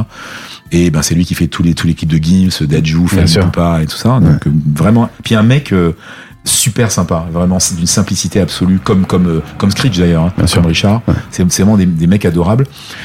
Euh, et, euh, et bref, et je convainc Lucas de venir avec nous, et donc Lucas est consultant pour Trace. Et on monte avec donc avec Lucas, avec Trace, naturellement avec les équipes de Trace, Mhm. et avec euh, Adama Koulibaly qui était qui était là aussi. Qui était là aussi, ouais. Et on, boum, on se dit, bah, comment on fait? Et, et on part comme ça, quoi, une vraie aventure. Et aujourd'hui, on a une app qui existe, euh, qui est déjà disponible. On fait du chiffre d'affaires, on a 15 000 inscrits, etc. On a zéro communication. On a lancé en mars. D'accord. Voilà. Et donc, je passe. Et comment est-ce que j'arrive au music business? Comment je me retrouve patron de business? Il y avait Bien un sûr. gars avant moi qui s'appelle Stéphane Kaczowski, qui est un ancien d'Universal Publishing, Mhm. qui est parti. Et Olivier me dit, mais l'avenir de la musique, c'est le digital. Believe, TuneCore, Bien etc. Jean-Michel, tu as déjà réfléchi parce que tu es en train de monter un truc qui s'appelle U-Trace, parce que tu as, participé au rachat de JTV Digital, etc. etc. Mhm. Bah, finalement, la meilleure personne, en tout cas l'une des personnes que je vois pour reprendre ce job-là, c'est quelqu'un qui a déjà réfléchi au digital et qui aime. Moi, je suis un fou de musique, avant même Trace et tout ça, fou de rap. Et, euh, et, euh, et ben vas-y, prends le truc. Et donc, grâce, à, grâce au digital et à Utrace, Ouais. je me retrouve patron du, du music business. Incroyable. Voilà. Donc, c'est toujours des opportunités, toujours des. Des opportunités à gauche, à droite. Euh, Parle-nous un petit peu justement de du plan d'expansion de Trace, euh, où on en est aujourd'hui, Mhm. d'où on vient et où on va. Ouais. Voilà. Trace médias traditionnels, chaînes de télé, euh, trentaine de chaînes de télé, une dizaine de radios FM, c'est important. Donc Martinique, Guadeloupe, Guyane, Réunion, Haïti, euh, euh, Congo, Côte d'Ivoire, Sénégal, enfin bref, on a plusieurs radios FM. Toute la diaspora. euh, Voilà, on parle à toute la diaspora. On a créé une chaîne en Angleterre il y a, il y a deux ans qui s'appelle Trace Hits. Donc, médias traditionnels, modèle économique euh, plutôt intéressant parce que on vend nos chaînes de télévision à des opérateurs, à des bouquets comme Canal, comme DSTV en Afrique du Sud, etc. euh, Free, Orange, enfin on est, on est surtout les bouquets aujourd'hui. Donc nous on vient on vient en deuxième rideau télé si je puis dire. On n'est pas euh, c'est-à-dire que pour pour accéder à Trace il faut être euh, abonné, à un bouquet. Ouais. D'où l'importance de Traceplay aussi. C'est c'est vraiment un, un vrai pendant, une vraie option Parce pour qu'avec des Traceplay, chaînes. encore une fois, tu peux accéder à tout le Ah, bouquet exactement. pour 2,99 Pour 2,99 par mois. par mois. Par mois, exactement, Ouais. sur sur euh, tous les stores euh, disponibles. ouais. Euh, et depuis cinq ans, Olivier a mis en œuvre la transformation digitale de Trace. Mhm. Et quand on parle, alors tran- ce mot, c'est une expression qui, est- qui est plutôt plutôt rigolote parce que tout le monde l'utilise. Mais personne ne sait vraiment ce que c'est de transformer une boîte de façon digitale. Il faut deux choses, il faut la transformer à l'intérieur et à l'extérieur. Ouais. Pour transformer à l'extérieur, il faut des produits et des services. Mhm. Donc, on a beaucoup travaillé sur les produits et les services. Et la difficulté, c'est que, la, la- encore aujourd'hui, c'est qu'on on est considéré comme un média qui s'adresse au grand public. Trace, c'est une chaîne qui parle aux jeunes, euh, qui parle aux artistes, etc., etc. Mais personne ne considère. En fait, les gens ont du mal à imaginer que c'est un business en fait. Trace, c'est un business, c'est une entreprise Bien privée, ok, qui est détenue par un fonds américain qui s'appelle TPG. Vous êtes combien aujourd'hui dans la, dans la structure? Dans la- on est un peu plus de 270 aujourd'hui Dans le monde? Dans le monde. Ouais. Dans le monde, on est euh, soixantaine en France, une vingtaine, une trentaine en Afrique du Sud, une 20, 20 30 au Nigeria, 20, 30 en Côte d'Ivoire, 5 ou 6 personnes au Sénégal. Enfin, on est, Et vous êtes implanté dans combien de pays? On est, alors, la chaîne, les chaînes sont divisées dans 168 pays dans le monde. 168. On est en Chine, on est à Dubaï, on est partout dans le monde, pour ainsi dire. En Chine aussi. euh, D'accord. Ouais, partout. On est partout. Euh, et euh, on a en, en physique, on a France, Afrique du Sud, Congo, Côte d'Ivoire, Sénégal, Angleterre, Brésil, Nigeria. Qu'est-ce qu'on a encore J'en oublie. Kenya, Mhm. pardon. C'est ça. On est neuf. On est physiquement dans neuf pays. D'accord. Ouais. Tu m'as euh, présenté un nouveau mot que je ne Ouais. connaissais pas, la glocalisation. La glocalisation, ouais. C'est la globalisation, mais très localisée. Absolument. Euh, tu peux nous parler de ça Comment euh, cette stratégie est mise en place Comment elle fonctionne? En fait, Olivier a imaginé, ça a été le, pour moi, ça a été le, le vrai coup de génie, Mm. en fait. C'était de dire, quand on est à Abidjan, évidemment, on s'intéresse à Drake et à Rihanna, mais on s'intéresse avant tout au mec qui est à côté de nous. Mm. C'est- humain, c'est naturel. Si moi j'ai un voisin qui fait du rap, je vais m'intéresser à mon voisin qui fait du rap. Parce que j'ai l'impression que c'est moi. J'ai Mm. presque l'impression que c'est moi. Ouais. Et, puis, et puis je le connais, ça me parle, je suis content Bien pour sûr. lui. C'est la famille, etc. Mm. etc. Et donc Olivier, il a eu ce trait de génie, parce que c'est un trait de génie, et ça, ça a participé à l'expansion de Trace, au succès de Trace, de, de, de parler aux gens localement. Et de, et de leur mettre un média à disposition, un média local, autour, toujours autour de la musique, de la même thématique, Mhm. mais local. Comment on fait ça? Comment on s'adapte aux, comme ça, aux thématiques locales? Comment on s'adapte euh, à tout ça? L'humilité, la curiosité, le travail. D'accord. Ouais. On est humble parce qu'on arrive dans un pays où on n'est pas chez nous. Mhm. Donc on est humble parce qu'on va, on va, on va dire aux gens bonjour, s'il te plaît, est-ce que je peux te parler et est-ce que je peux venir chez toi? Mhm. Ensuite, on va analyser le marché, on va voir qui est sur place, truc de base, hein, classique. Hein. Bien sûr. Ensuite, on va trouver des alliances, on va parler avec des gens qui sont peut-être déjà en place, qui font peut-être déjà des choses, etc. Mhm. On va beaucoup regarder, beaucoup observer, beaucoup apprendre, et ensuite on va proposer. Et on va proposer une ligne éditoriale, on va parler avec des artistes, on va parler avec des producteurs, des managers, on va leur demander est-ce que c'est important pour eux d'avoir un média comme Trace Mhm. dans leur pays, dans leur, dans leur territoire, etc. Et la réponse est souvent oui, heureusement. D'accord. Et ensuite, on va recruter des programmateurs qui connaissent la musique du pays Mhm. et on va avoir l'humilité de continuer à parler avec les artistes en permanence. Est-ce qu'il y a des interactions? Est-ce qu'il y a, par exemple, un clip kényan qui peut passer euh, sur une chaîne française euh, Absolument. Ouais. c'est aussi la force ouais. de. Bien sûr, c'est l'une des grosses forces. Et, euh, et tout ça, c'est des choses qui participent à la, plate- à la plateformisation de Trace. C'est tout- Ce matin, j'en parlais avec Olivier et on disait finalement, on va l'appeler le Trace Pass, Platform as a Service. C'est rigolo. Mais euh, the trace pass et en plus pass c'est un mot positif c'est le- Ouais. c'est voilà je te passe quelque Ouais. chose Ouais. c'est je passe un examen je réussis un, en anglais d'ailleurs to pass un examen c'est réussir un examen Absolument. c'est, euh, mais bon, c'était juste une anecdote, mais Olivier est vraiment son, son objectif, c'est via l'empowerment, Mhm. via le fait de donner euh, de, de l'éducation. du- En fait, c'est on pourrait presque traduire ça par le pouvoir personnel. Mhm. J'ai le pouvoir de décider de mon destin. Sauf que pour décider de mon destin, il me, il me faut des armes. Il faut, il faut que je sois armé pour le faire. Bien sûr. On parlait tout à l'heure du plafond de verre et du fait qu'en France, on a la chance parce qu'on est dans un système public, Mhm. ce qui n'est pas le cas dans tous les pays du monde. Et donc, c'est. Mais une fois que je suis docteur en droit, qu'est-ce que qu'est-ce que je fais avec ça? Ouais. C'est. Eh ben, nous, on veut aider les gens à réfléchir. On veut on veut les- aider les gens à se poser des bonnes questions, mais surtout, on veut aider, aider les gens à réussir. Et le média, un média comme Trace peut aider les gens à réussir, vraiment. Et euh, on, on participe à beaucoup de projets qui sont plutôt des projets un petit peu confidentiels. On aide les gens, etc., etc.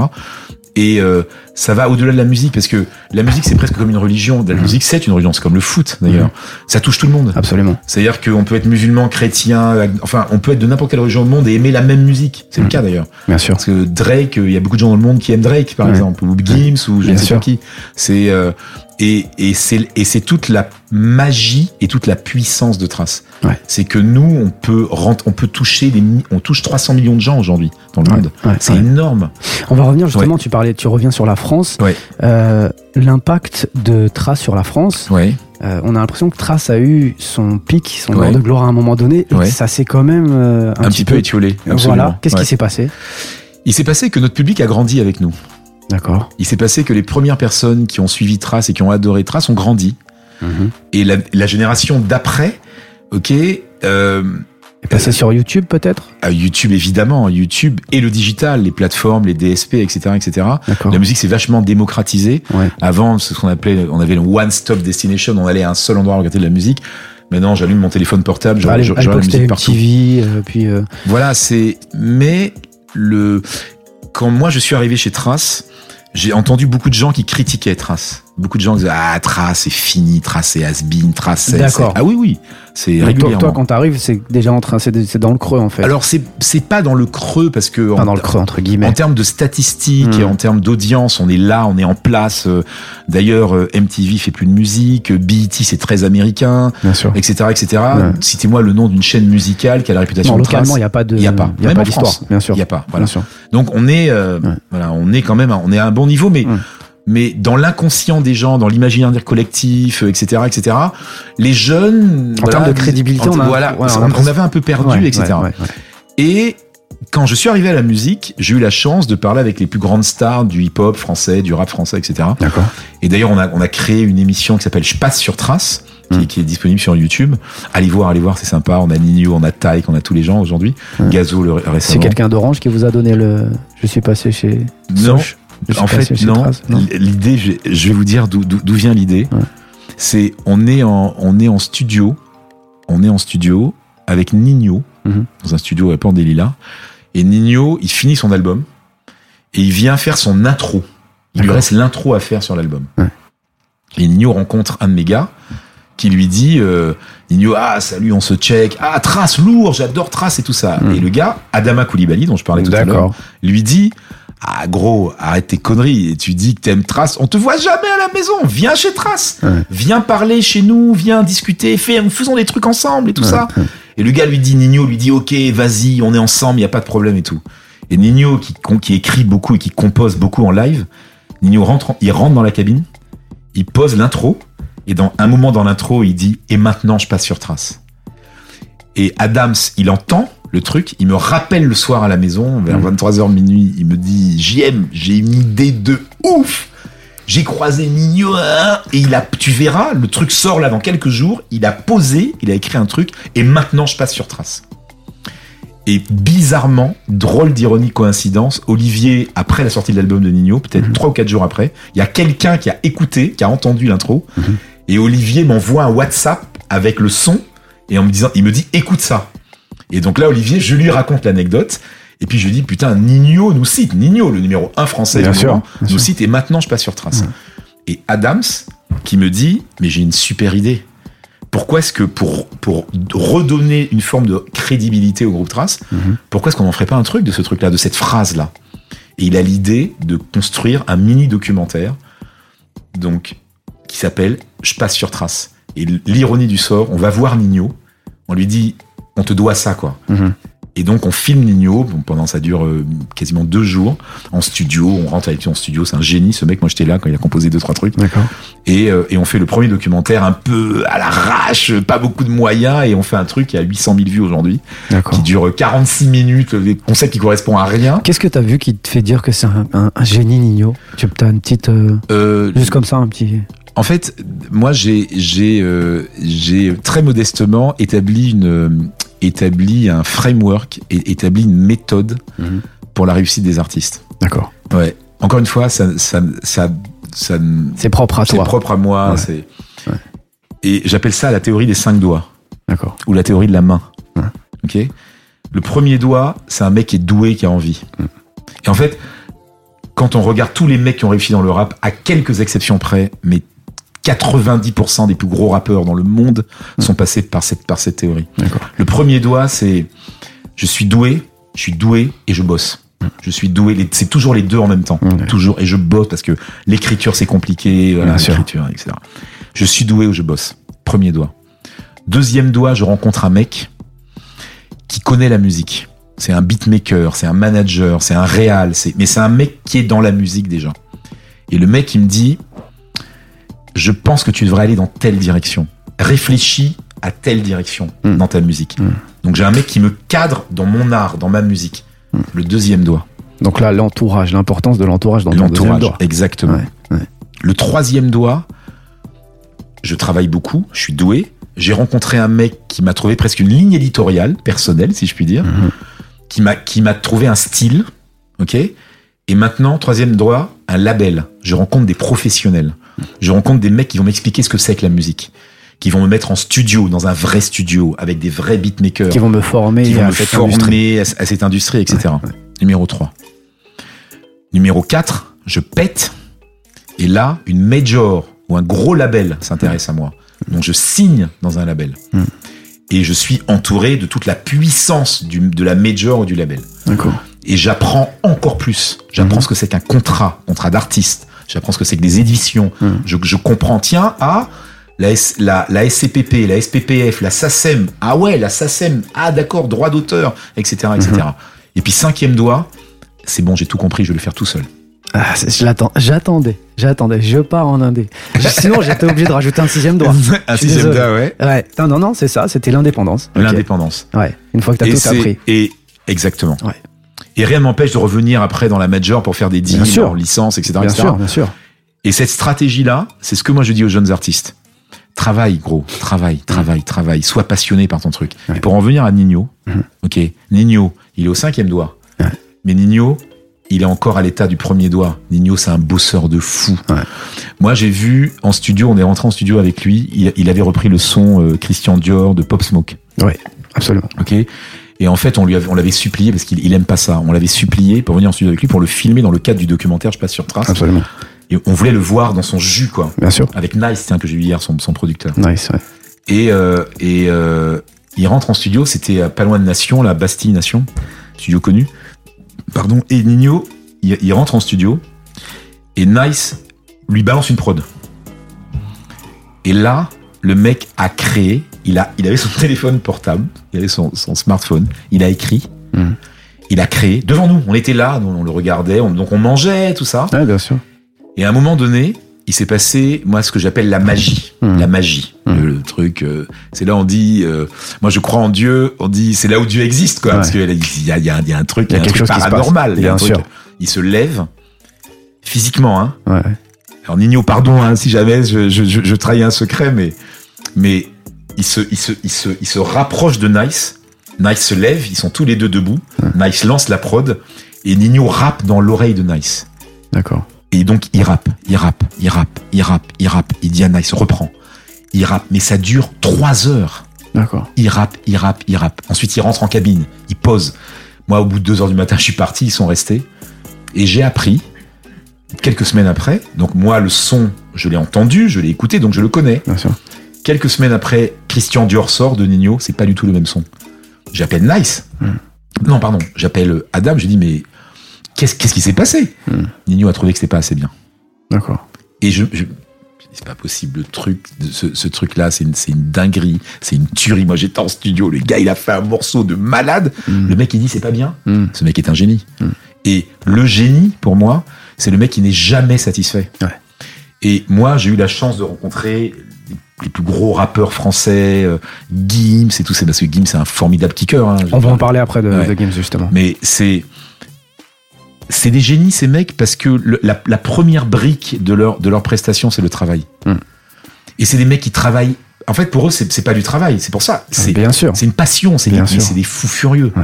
C'est euh, mais c'est des mecs qui bossent 15 heures par jour. Mais il faut que il faut que tout le monde sache ça. C'est des fous ces mecs-là. C'est des malades. C'est comme le mec qui court le 100 mètres. Mm. Le mec pendant 10 ans de sa vie, il se bat contre un chronomètre et quand il a gagné une seconde en 10 ans, Mm. le mec, c'est comme s'il avait gagné la, la Coupe du Monde de football. Quoi. ouais. Ben ces rappeurs là, c'est la même chose. Et on, on pense les textes. Moi, je, enfin, Booba, tout, mais c'est des, mais c'est des, c'est des, c'est des, c'est des poètes. C'est extraordinaire. C'est euh, Pas tous, hein. pas tous, Bon. pas tous, mais en tout cas, C'est aussi le grand débat en ce moment euh, de la qualité des textes. Enfin, ça a toujours été, mais euh, ouais. Alors moi, moment, je, c'est un je- petit peu, euh, nous, nous dans le dans, dans l'équipe, on a on a un truc qu'on appelle, on, on a classé les rappeurs, mais je vous dirai jamais qui est dans quelle catégorie. on peut connaître le nom des catégories? Oui, la. Ligue des Champions. Ça, pour de vrai ou c'est ironique? Ah non non. Donc ça, c'est le top. C'est le top. le top la de Ligue la des crème. Champions, Ouais. c'est le top, c'est la crème de la crème. D'accord, La Première Ligue et la et la Division d'honneur. d'accord. Et la Ligue Et des les Champions. Et les pff, Non, les remplaçants. La Ligue des Champions. Exemple Gims, parce que Gims, je... Nino, Oui, bien Voilà. sûr, bien sûr. Ligue des Champions, Ouais. Damso, Ouais. tous ces mecs-là, Sofiane, Fianso, Ouais. Ligue des Champions. Pourquoi Ligue des Champions? Pour trois raisons. Déjà les cinq doigts, ils ont fait. bien sûr. Ok. C'est des formidables kickers, tous. C'est des vrais rappeurs. Mm. des- le rap, c'est du kick, hein, d'aller rapper. Enfin, entendons-nous bien. Je parle pas de variété. Je parle de rap, du vrai rap. On parle pas du chanter, on non, parle, non, on parle du du vrai rap. le kickage. C'est Le kickage. Ouais. Fianso, il prend un micro. Ouais.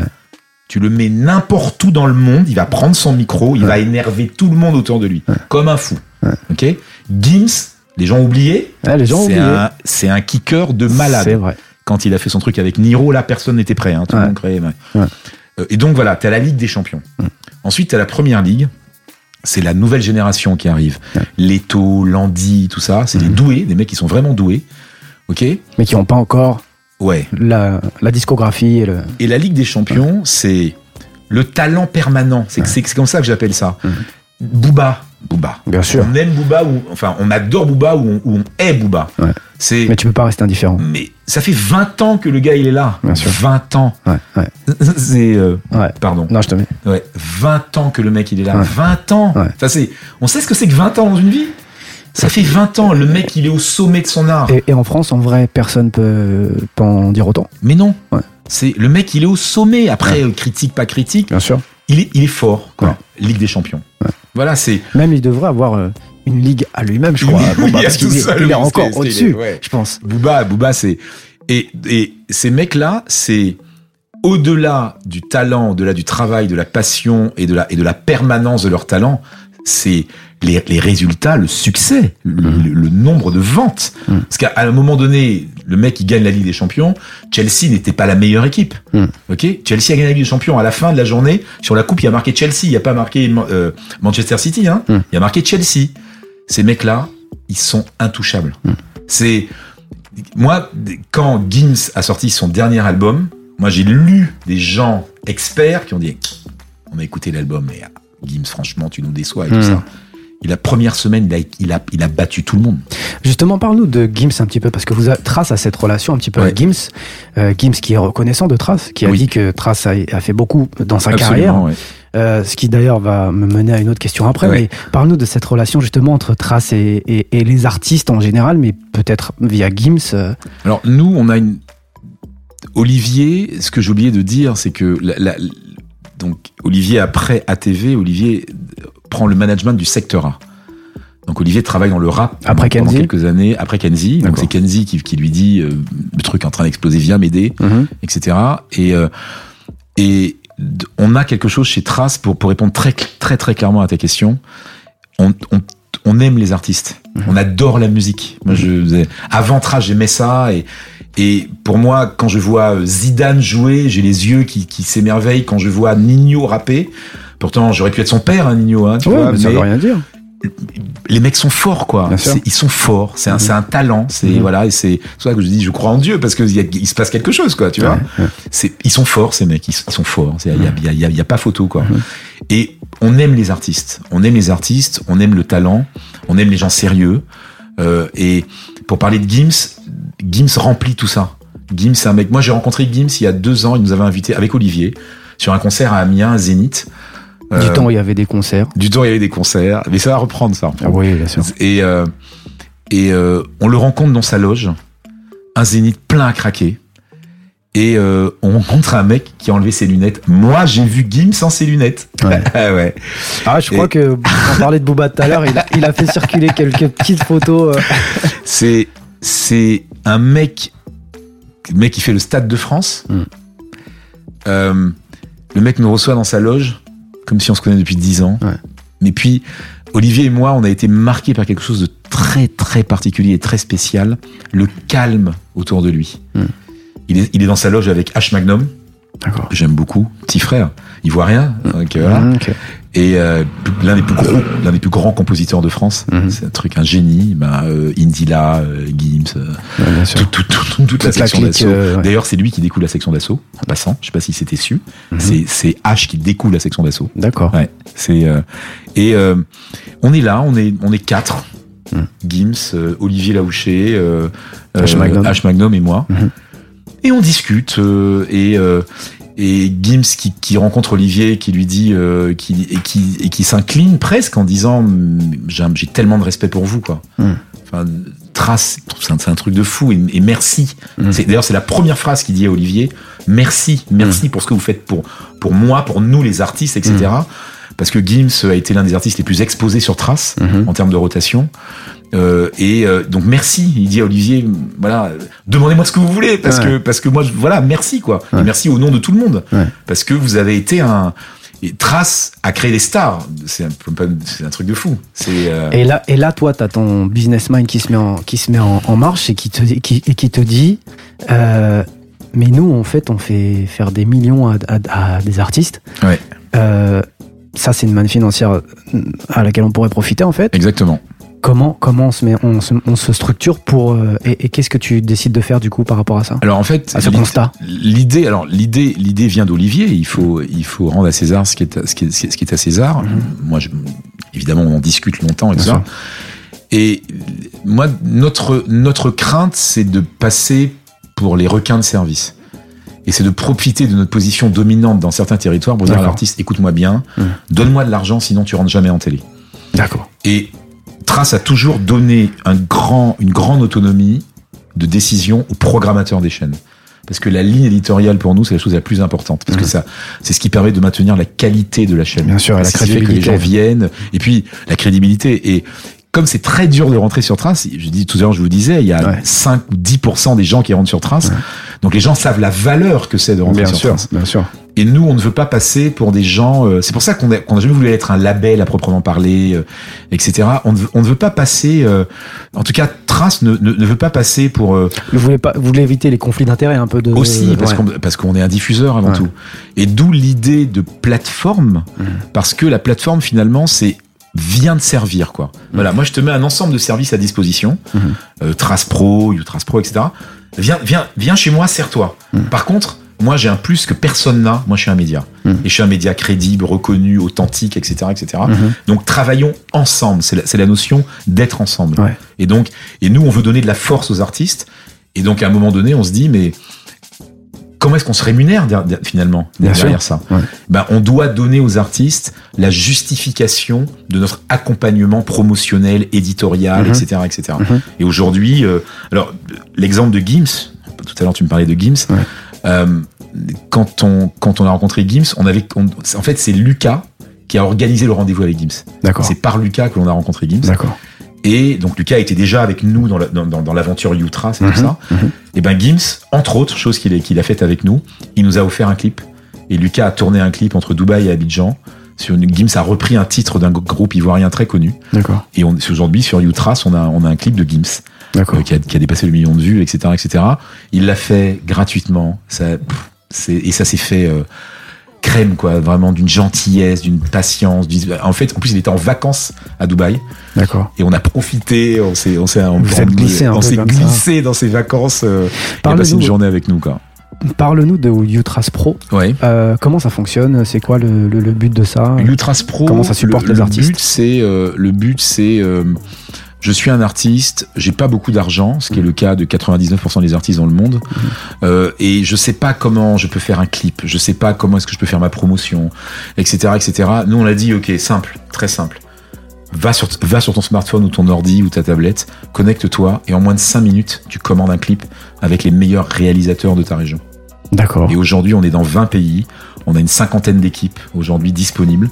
Et en moins de 5 minutes, je peux commander un clip. Je peux être à Paris, commander un clip au Cameroun. Je peux être à Dakar, commander un Combien clip à ça coûte ça Un clip coûte, en- le clip de base, on a entre 500 euros et 1000 euros D'accord. Ouais. En France. en France. D'accord. Ouais. En. France, on est plutôt autour de 1000 euros. En Afrique, on commence à aller 600 euros en Afrique. Et on peut monter jusqu'à 2-3 000 euros. C'est très clair. On se connecte sur l'application. On a les différents clips qui sont annoncés. Donc ça fonctionne déjà. ça fonctionne en déjà. place. On a des, on a des clients, on a des artistes, etc.. Ça Ouais. fonctionne bien. Ça fonctionne bien. On est, en- comme on dit dans le digital, c'est un test and learn. Donc on, a, on est en train de modifier certaines choses pour l'améliorer encore plus, le rendre plus fluide. Mhm. On n'a pas communiqué. Il y a eu zéro com pour Ouais. l'instant. C'est vrai qu'on en entend parler Non, nulle part. zéro com. C'est un, un choix délibéré. C'est une D'accord. volonté. On veut être parfait, ou presque. La perfection n'est pas de ce monde, mais on veut être presque parfait. Et on veut offrir le meilleur service possible aux artistes. On a 22 solutions de paiement dans l'application. Parce qu'en Afrique, il y a beaucoup de problèmes de paiement. Ouais. Problème avec les- le, le taux de bancarisation en Afrique doit être de l'ordre de 20 ou 25 Ouais, ouais. donc les gens se fonctionnent beaucoup par smartphone et par mobile, euh, ce qu'on appelle le mobile paiement avec. Orange Money, MTN Money, etc. Mhm. Tout ça est dans l'application. Ouais. Donc le gars peut prendre passer une commande euh, et on, on pousse même le bouchon pour faire du broadcast. On a créé une chaîne YouTube qui s'appelle Utras sur YouTube. Mhm. On a en un an, on a, on a plus de 200 000 abonnés sur la chaîne. On n'en a pas acheté un seul, je précise, parce que je sais que c'est un peu, C'est un, peu à la truc. mode. Ouais, un petit peu. Mais nous, on est, on est, on est plutôt car en tout cas, moi, je, je, je suis très très dur là-dessus. Ouais. Les traces aussi. Ouais. Et, euh, et on propose à des artistes complètement inconnus pour 150 euros d'être uploadés sur, sur notre chaîne. Et plutôt que de rester sur sa chaîne tout seul à avoir 300 vues, ben, chez nous, il y en aura 2000, 3000, 4000, 5000. D'accord. Et là, je me suis inspiré de Demolition, je me suis inspiré de Konzia au Brésil, qui est le numéro un mondial.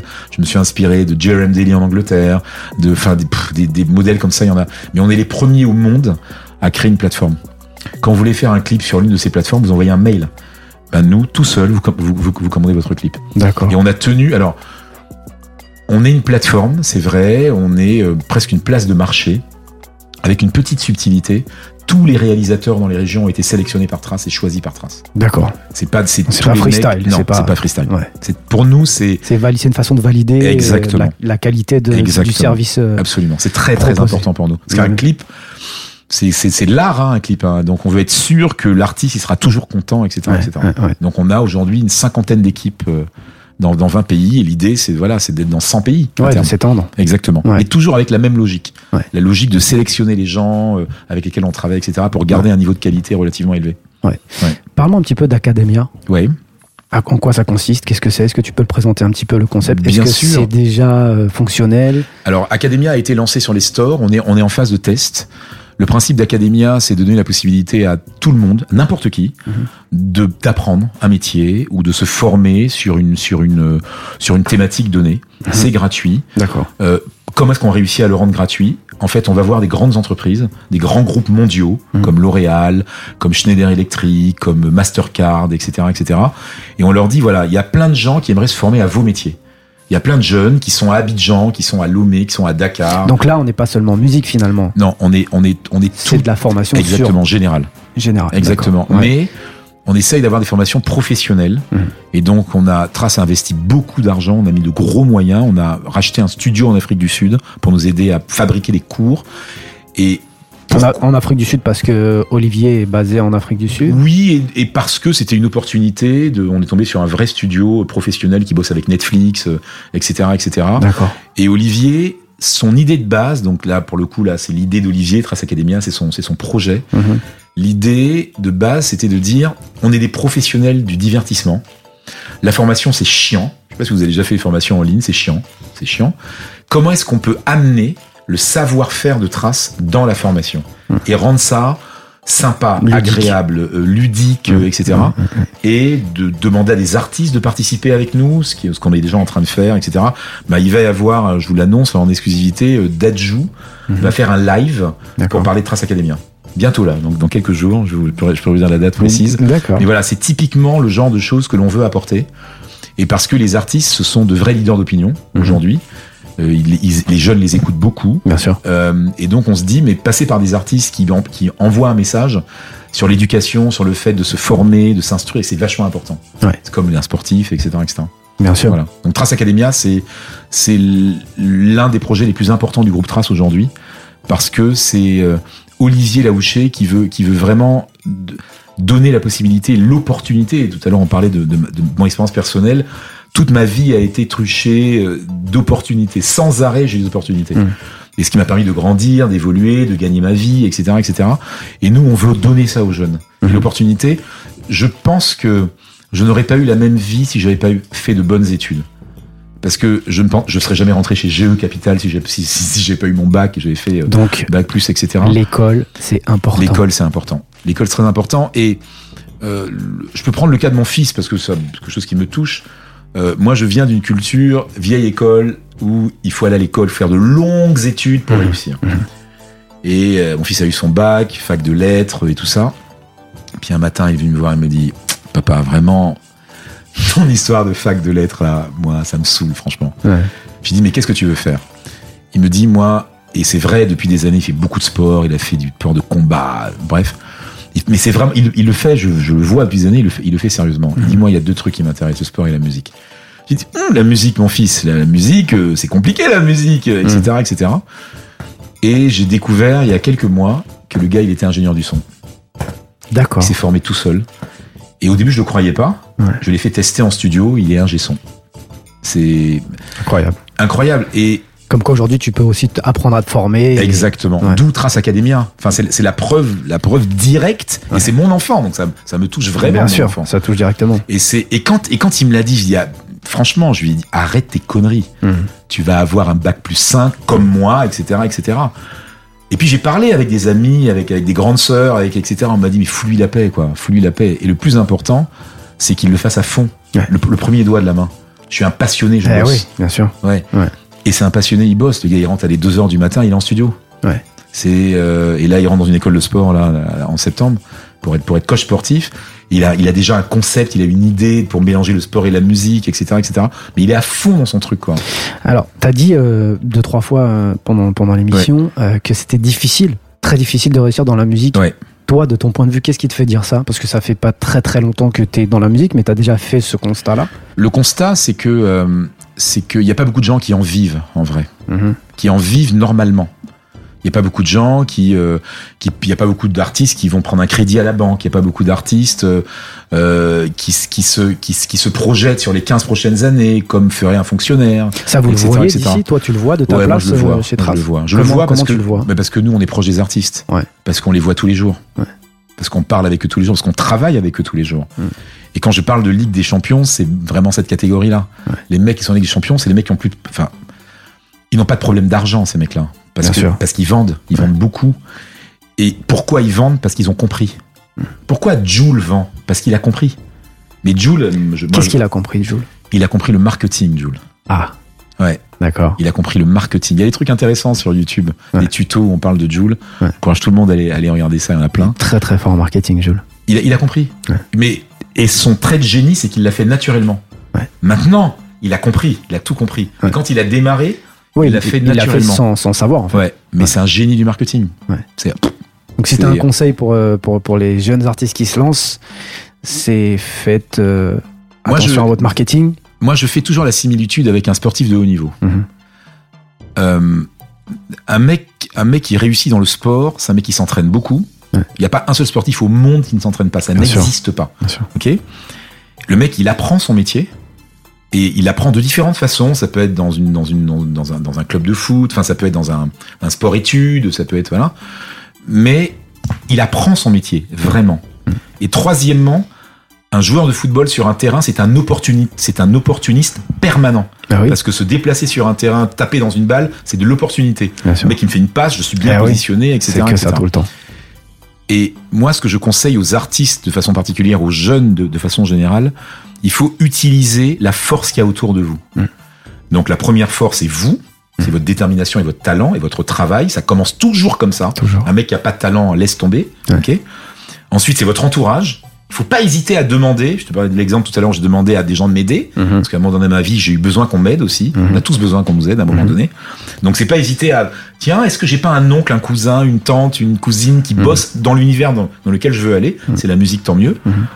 Et, et puis parfois ne pas hésiter parce que euh, le- ma cousine n'est pas forcément dans la musique, mais il me semble qu'elle est connectée à un mec qui bosse chez Believe ou un mec qui bosse chez Trace, etc. Ça marche. C'est toujours le Le réseau, le deuxième doigt. Ouais. Il y, a, il y a un moment donné, il y a toujours quelqu'un qui me pousse un peu, Ouais. quoi, qui me donne le coup de main nécessaire. Ouais. Et après, c'est que des opportunités. Et après, je, après, je navigue dans le truc. euh, Je suis honnête, je mens pas, Mm. je, je, je raconte pas d'histoire. J'ai du talent et je montre aux gens que j'ai du talent. Je suis fier de moi. Mhm. Ça passe par mon identité, etc., etc. Je sais d'où je viens, donc j'ai pas de problème. Je suis sur deux pieds. et Mes deux pieds sont stables Mhm. parce que je suis bien éduqué, parce que j'ai des valeurs, parce que mes parents m'ont donné une bonne éducation parce que j'ai le sens des valeurs, le bien, le mal, etc., etc. Et dans la vie, on fait tous des trucs sombres, hein, même moi, etc. Mais euh, quand on donne sa parole à quelqu'un, il faut tenir sa parole. C'est très rare, ça. Les gens qui tiennent parole. Et tous les gens qui tiennent parole, ils réussissent. t'as fait quoi comme truc sombre? Non, je plaisante. Ah, un jour, on en reparlera.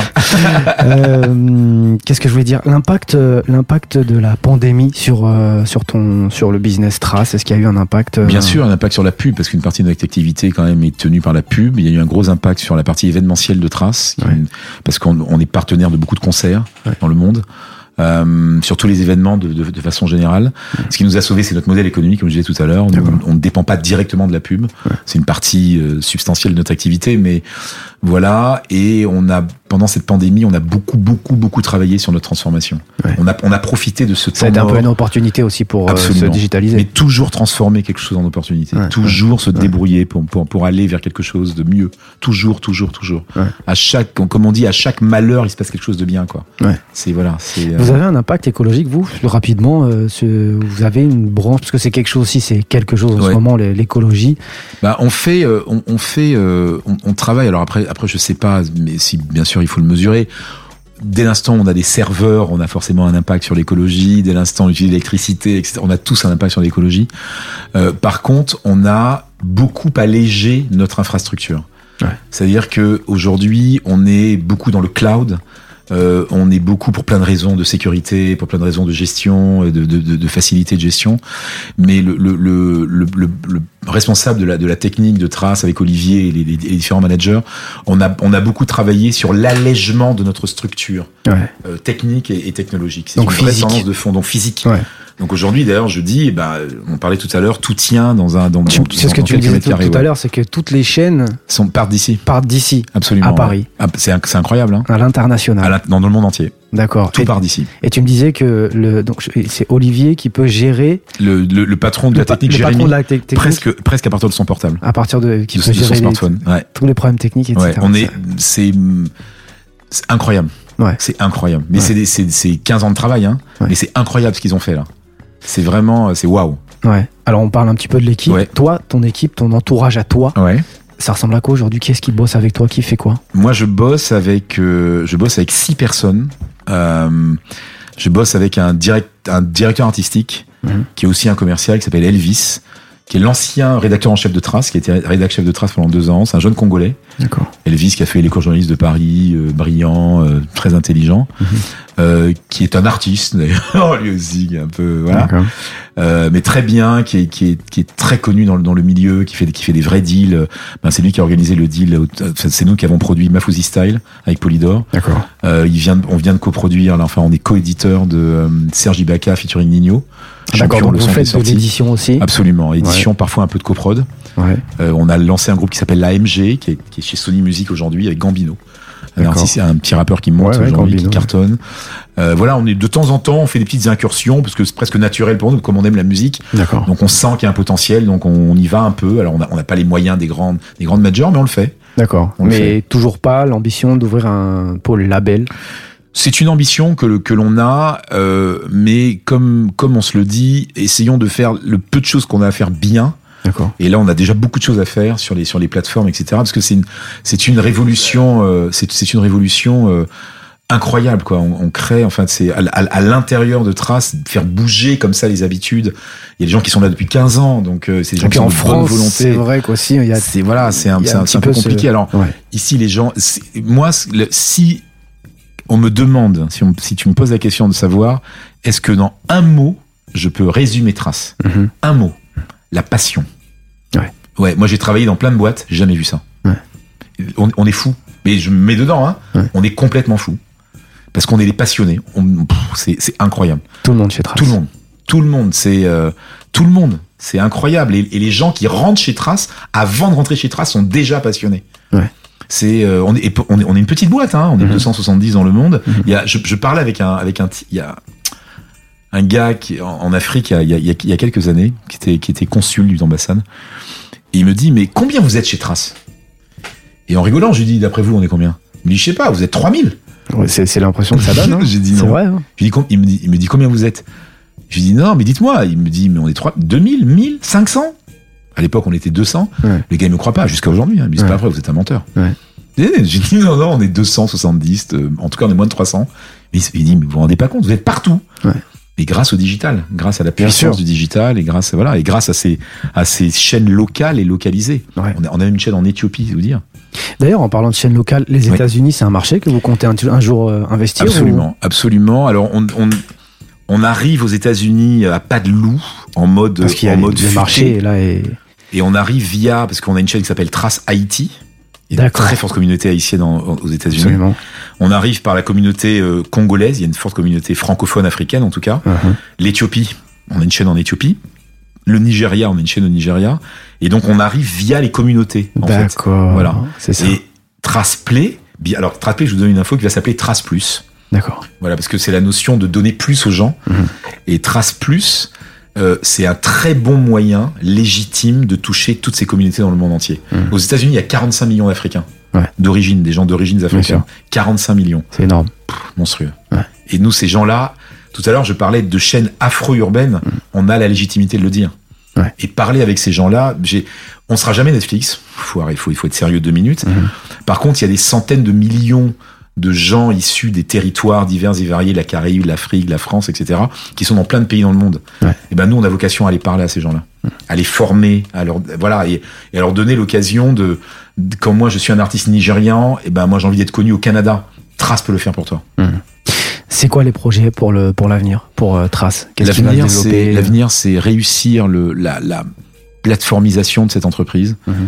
Et, euh, et de et, de et d'offrir aux artistes parce que c'est c'est les gens premiers à qui on parle de donner la possibilité aux artistes de de grandir, de se faire connaître, de se former euh, et de et de réussir et puis d'expliquer aux gens que c'est comme le petit qui joue au foot et qui réussit pas à devenir professionnel parce qu'il y a en équipe de France il y a 24 mecs.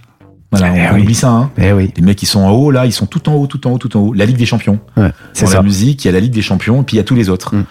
Ben, malheureusement, la Ligue des Champions, il y aura pas 3 millions de personnes la Ligue des Champions, il y en aura quelques milliers. Et ben, nous, on dit à tous ces jeunes-là, à tous ces gamins-là, il y a plein d'autres choses à faire dans la vie. Mm. Et ben, nous, Trace, on va t'aider à le faire. Donc, forme-toi avec euh, l'académie de Trace, avec Trace Academia. Mhm. Et derrière, on va, on va, on va t'aider à te faire connaître parce que on peut faire connaître aussi des entrepreneurs. Il y a des, demain, si un entrepreneur vient parler avec nous en disant voilà, moi j'ai un projet personnel, viens nous voir chez Trace et on va t'aider. Et puis la bonne nouvelle chez Trace, il n'y a pas que des mecs issus de la musique, il y a des mecs issus de la finance et de l'optoélectronique. Absolument. Donc euh, Absolument. et voilà et il y a plein de gens, il y a plein de gens chez Trace. Le patron de l'Angleterre était chez G, il est directeur financier de formation, il est expert comptable. Ouais. Patron de l'Angleterre. C'est Elvis, c'est ancien journaliste de formation, euh, etc. Là, j'ai un, un, un de mes collaborateurs, un stagiaire, euh, pas non pas stagiaire, hein, pardon, il est alternant autant pour moi. On est on on est, on prend beaucoup d'alternants, on est on est beaucoup les jeunes qu'on forme, etc. Sciences Po Paris. Mais Sciences Po, c'est un fou de musique. Il gère un artiste et tout ça. D'accord. Il a 23 ans, lui, ça- la politique, ça l'intéresse pas. Ouais. C'est la musique qui l'intéresse. Ouais. Passionné, un fou comme nous. Ouais. Voilà.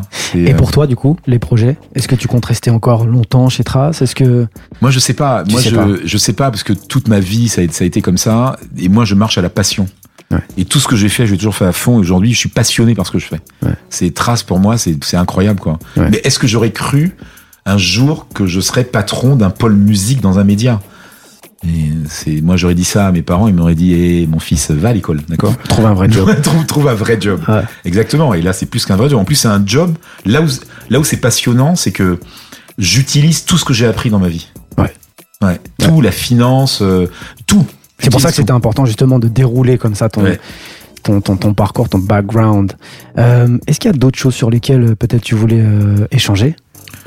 Non, en tout cas, merci, euh, merci à Entourage, euh, voilà, de, de, de, de m'avoir donné l'opportunité de parler de moi. C'est la première fois, ce que je disais tout à l'heure, Euh, Une Que je parle de moi. exclusive. une interview exclusive Ouais. Jean-Michel. On espère que ça va rester comme ça. Ah, J'espère que ça va rester comme ça. C'est, euh, et je pense que tous mes potes vont se foutre de ma gueule pendant, pendant les, sur les 15 prochaines années. Pas du tout, pas du tout. C'était C'est, vraiment euh, super. Une- Mais en tout cas, merci, euh, merci à vous et euh, j'espère qu'on aura l'occasion de faire autre chose ensemble. Euh, Avec plaisir. Moi, j'ai parlé de vous à Olivier ce matin, D'accord. Euh, donc euh, à l'occasion, parce que là, pour le coup, interroger Olivier Laouché, je pense que c'est un vrai truc Bien sûr. à faire. Absolument. Olivier sera à Paris au mois de juillet, D'accord. donc si vous voulez, on peut aussi Bah, organiser un J'allais te euh. demander qui tu aimerais entendre sur, sur Entourage en prochain invité. Olivier, je pense que ça serait intéressant. Voilà, j'aime la Et euh, moi, je pense. Alors après, je sais pas si vous pouvez faire des interviews à distance. euh, On peut, absolument. On l'a déjà Euh, fait. Moi, je pense que je pense que ça serait intéressant d'interviewer. Alors peut-être, j'ai ma, ma voisine de bureau qui est Valérie Gilles Alexia, Mhm. qui est la patronne de la Caraïbe, D'accord. donc Caraïbe, océan Indien et France. C'est la patronne du cluster France, de la filiale française. D'accord. Et je pense que ça serait intéressant d'interroger Valérie parce que Valérie, c'est une professionnelle des médias, pas moi. Je crois qu'elle a travaillé dans la prod avant, etc. Et ça serait intéressant d'avoir un, d'avoir un angle sur la façon dont Trace est perçue dans la Caraïbe, en dehors de France. Mhm. Parce que elle, donc, elle, elle- est entre, elle est entre la, la- la France et les Antilles. Mhm. Et je pense que ça serait intéressant. Je pense que ça serait intéressant de parler avec les locaux. Moi, j'ai une fonction globale chez Trace, une Bien fonction sûr. corporate. Ouais. Mais les gens qui sont dans les dans des pays, alors ils viennent régulièrement à Paris. Mhm. La patronne de la de la- de l'Afrique francophone vient régulièrement à Paris. Euh, patronne de l'Afrique du Sud est française d'ailleurs, Valentine. D'accord. Euh, comme quoi, c'est Eh oui. voilà, c'est euh, et elle est mariée avec un, elle est- je crois qu'elle est mariée avec un Sud-Africain ou un Congolais, D'accord. je crois. Donc voilà, enfin on est on est c'est c'est C'est le mélange. worldwide quoi. Ouais. C'est vraiment voilà. Donc merci à merci entourage, merci de votre patience de m'avoir écouté. Merci Voilà. pour ton temps en tout cas. Merci et, à euh, vous. Pour euh, toute euh, cette sagesse que tu as su Modeste, aussi euh, modeste. euh, parsemer tout au long de cet épisode. J'espère que ça va servir. Enfin, j'espère que les gens qui vont qui vont l'écouter vont retenir les cinq doigts. Ouais. Le travail, la passion, l'opportunité, etc., etc. Parce que dans tout ce qu'on fait dans la vie, c'est toujours comme ça que ça marche. Il y a énormément de choses à retenir dans cet épisode Ouais. j'espère qu'ils vont tout retenir. En tout cas, ils peuvent le réécouter à foison. Donc, on les encourage à le faire. Euh, bah voilà, je crois qu'on est arrivé euh, au bout. Très bien, On va pouvoir dire au revoir à nos auditeurs et, euh, et à la semaine prochaine avec un nouvel invité. très bien. Merci encore. Merci À à, bientôt. Ciao. Nous voilà arrivés à la fin de cet épisode. Si vous y avez trouvé quelques pépites, merci de le partager à tous ceux qui, comme vous, cherchent à exceller. Et bien sûr, pensez à vous abonner et à mettre 5 étoiles. C'est votre contribution qui va aider ce podcast à continuer de vous apporter, toujours et encore, les plus grands architectes qui œuvrent depuis la face cachée du succès. Moi, c'est Dasset et je vous retrouve la semaine prochaine pour encore plus de conseils avisés et d'inspiration. Portez-vous bien.